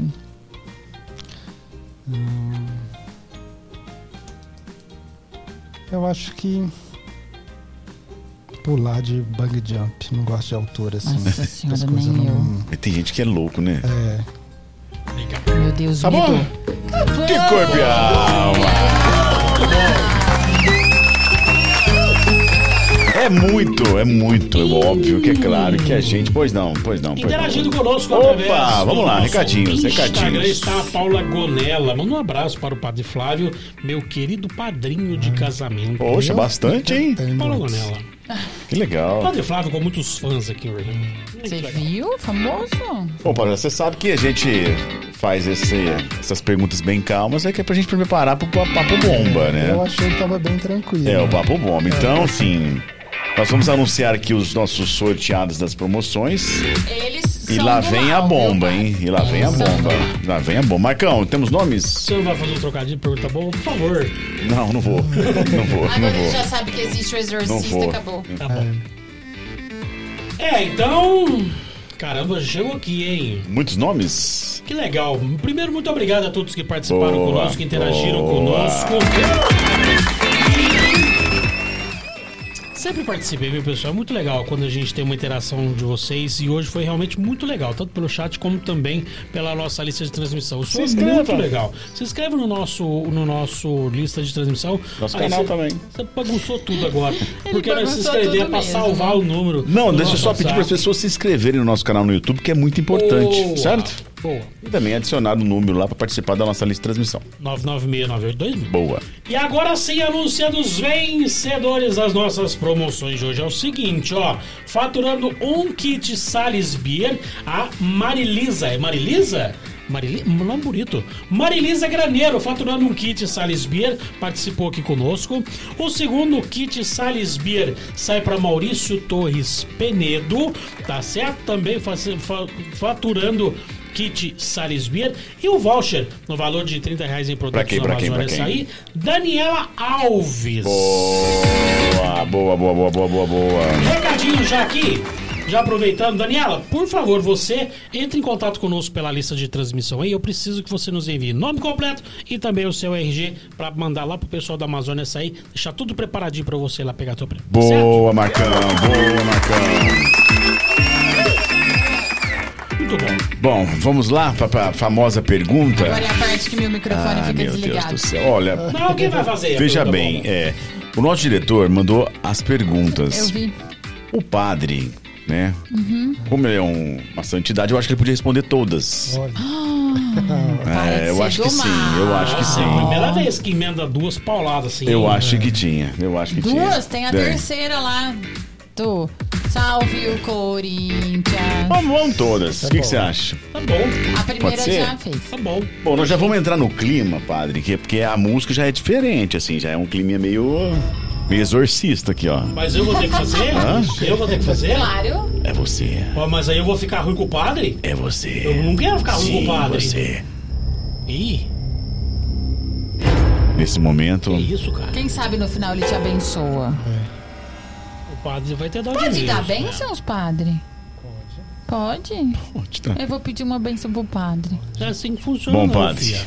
preparado, É assim nunca também, não. ninguém, nunca ninguém correu, nunca ninguém abandonou esse quadro, Hum. mas você pode querer não responder. tá. Ai, ai, ai. Lembrando que as perguntas foram feitas por palmeirenses, então é uma, é uma possibilidade a mais aí. A senhora me pergunta se tem mundial. Seria obrigado a ser Vamos acrescentar sincero. mais uma pergunta bomba, mais uma, por favor. Eita. Nesse momento, o clima está no ar. Gente, mas isso aqui é uma, é uma caixa de granada, essas perguntas bomba. Estamos cortando todos os microfones. Credo. eu tô cantando que o Palmeiras tem. A câmera fica todinha, padre. A última é pedrada, hein? E a última é, hein? Essa eu quero ver. Aí, ó. O clima com o Papo Bomba. Literalmente a cobra vai fumar. É isso, não?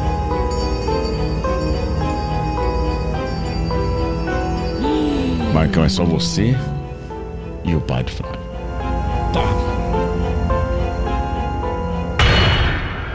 Ele não precisa disso, eu acho. Padre Flávio, vamos dividir em duas etapas. A primeira etapa eu vou fazer duas perguntas. Que são: A fé realmente move montanhas? E realmente é possível amar ao próximo como a si mesmo? Depois eu volto. Bom, essa primeira pergunta ela se refere a uma frase do Evangelho, né? A fé move montanhas. É, claro que é uma uma frase de efeito, né? E que não, não deve ser lida ao pé da letra, né? A fé não tá para fazer mudança no, na geografia, né? Mas a fé, de fato, ela é capaz de fazer coisas que aparentemente são impossíveis, né? Não apenas na questão do milagre, mas aquilo que às vezes para nós também parece muito complicado e quase impossível. Isso a gente crê, a gente tem possibilidade de viver essas mudanças e de realizar coisas que talvez pela nossa condição e por aquilo que nós temos como capacidade, nós não conseguimos. A fé vem né, e nos dá esse up para que as coisas possam acontecer. Depois, assim, Se é realmente possível amar ao próximo como a si mesmo. é possível, é uma necessidade, né? Sobretudo para aqueles que creem. Né? Porque se a gente tira da experiência de fé esse elemento do amor que é o centro, então a fé acabou. Né? É, não é só possível, mas é uma necessidade. Né? Se a gente de fato vive como cristãos e segue os passos de Cristo, o amor é, é o essencial. Né? Tem até a, a maneira que Jesus vai dizer sobre os preceitos, ele vai dizer, olha, para o cumprimento de toda a lei e os profetas, amar a Deus e amar ao próximo como a si mesmo. E a gente fez tudo aquilo que era necessário. Muito bom. Mas agora eu quero ver. O que Jesus diria aos políticos brasileiros hoje, Padre Flávio?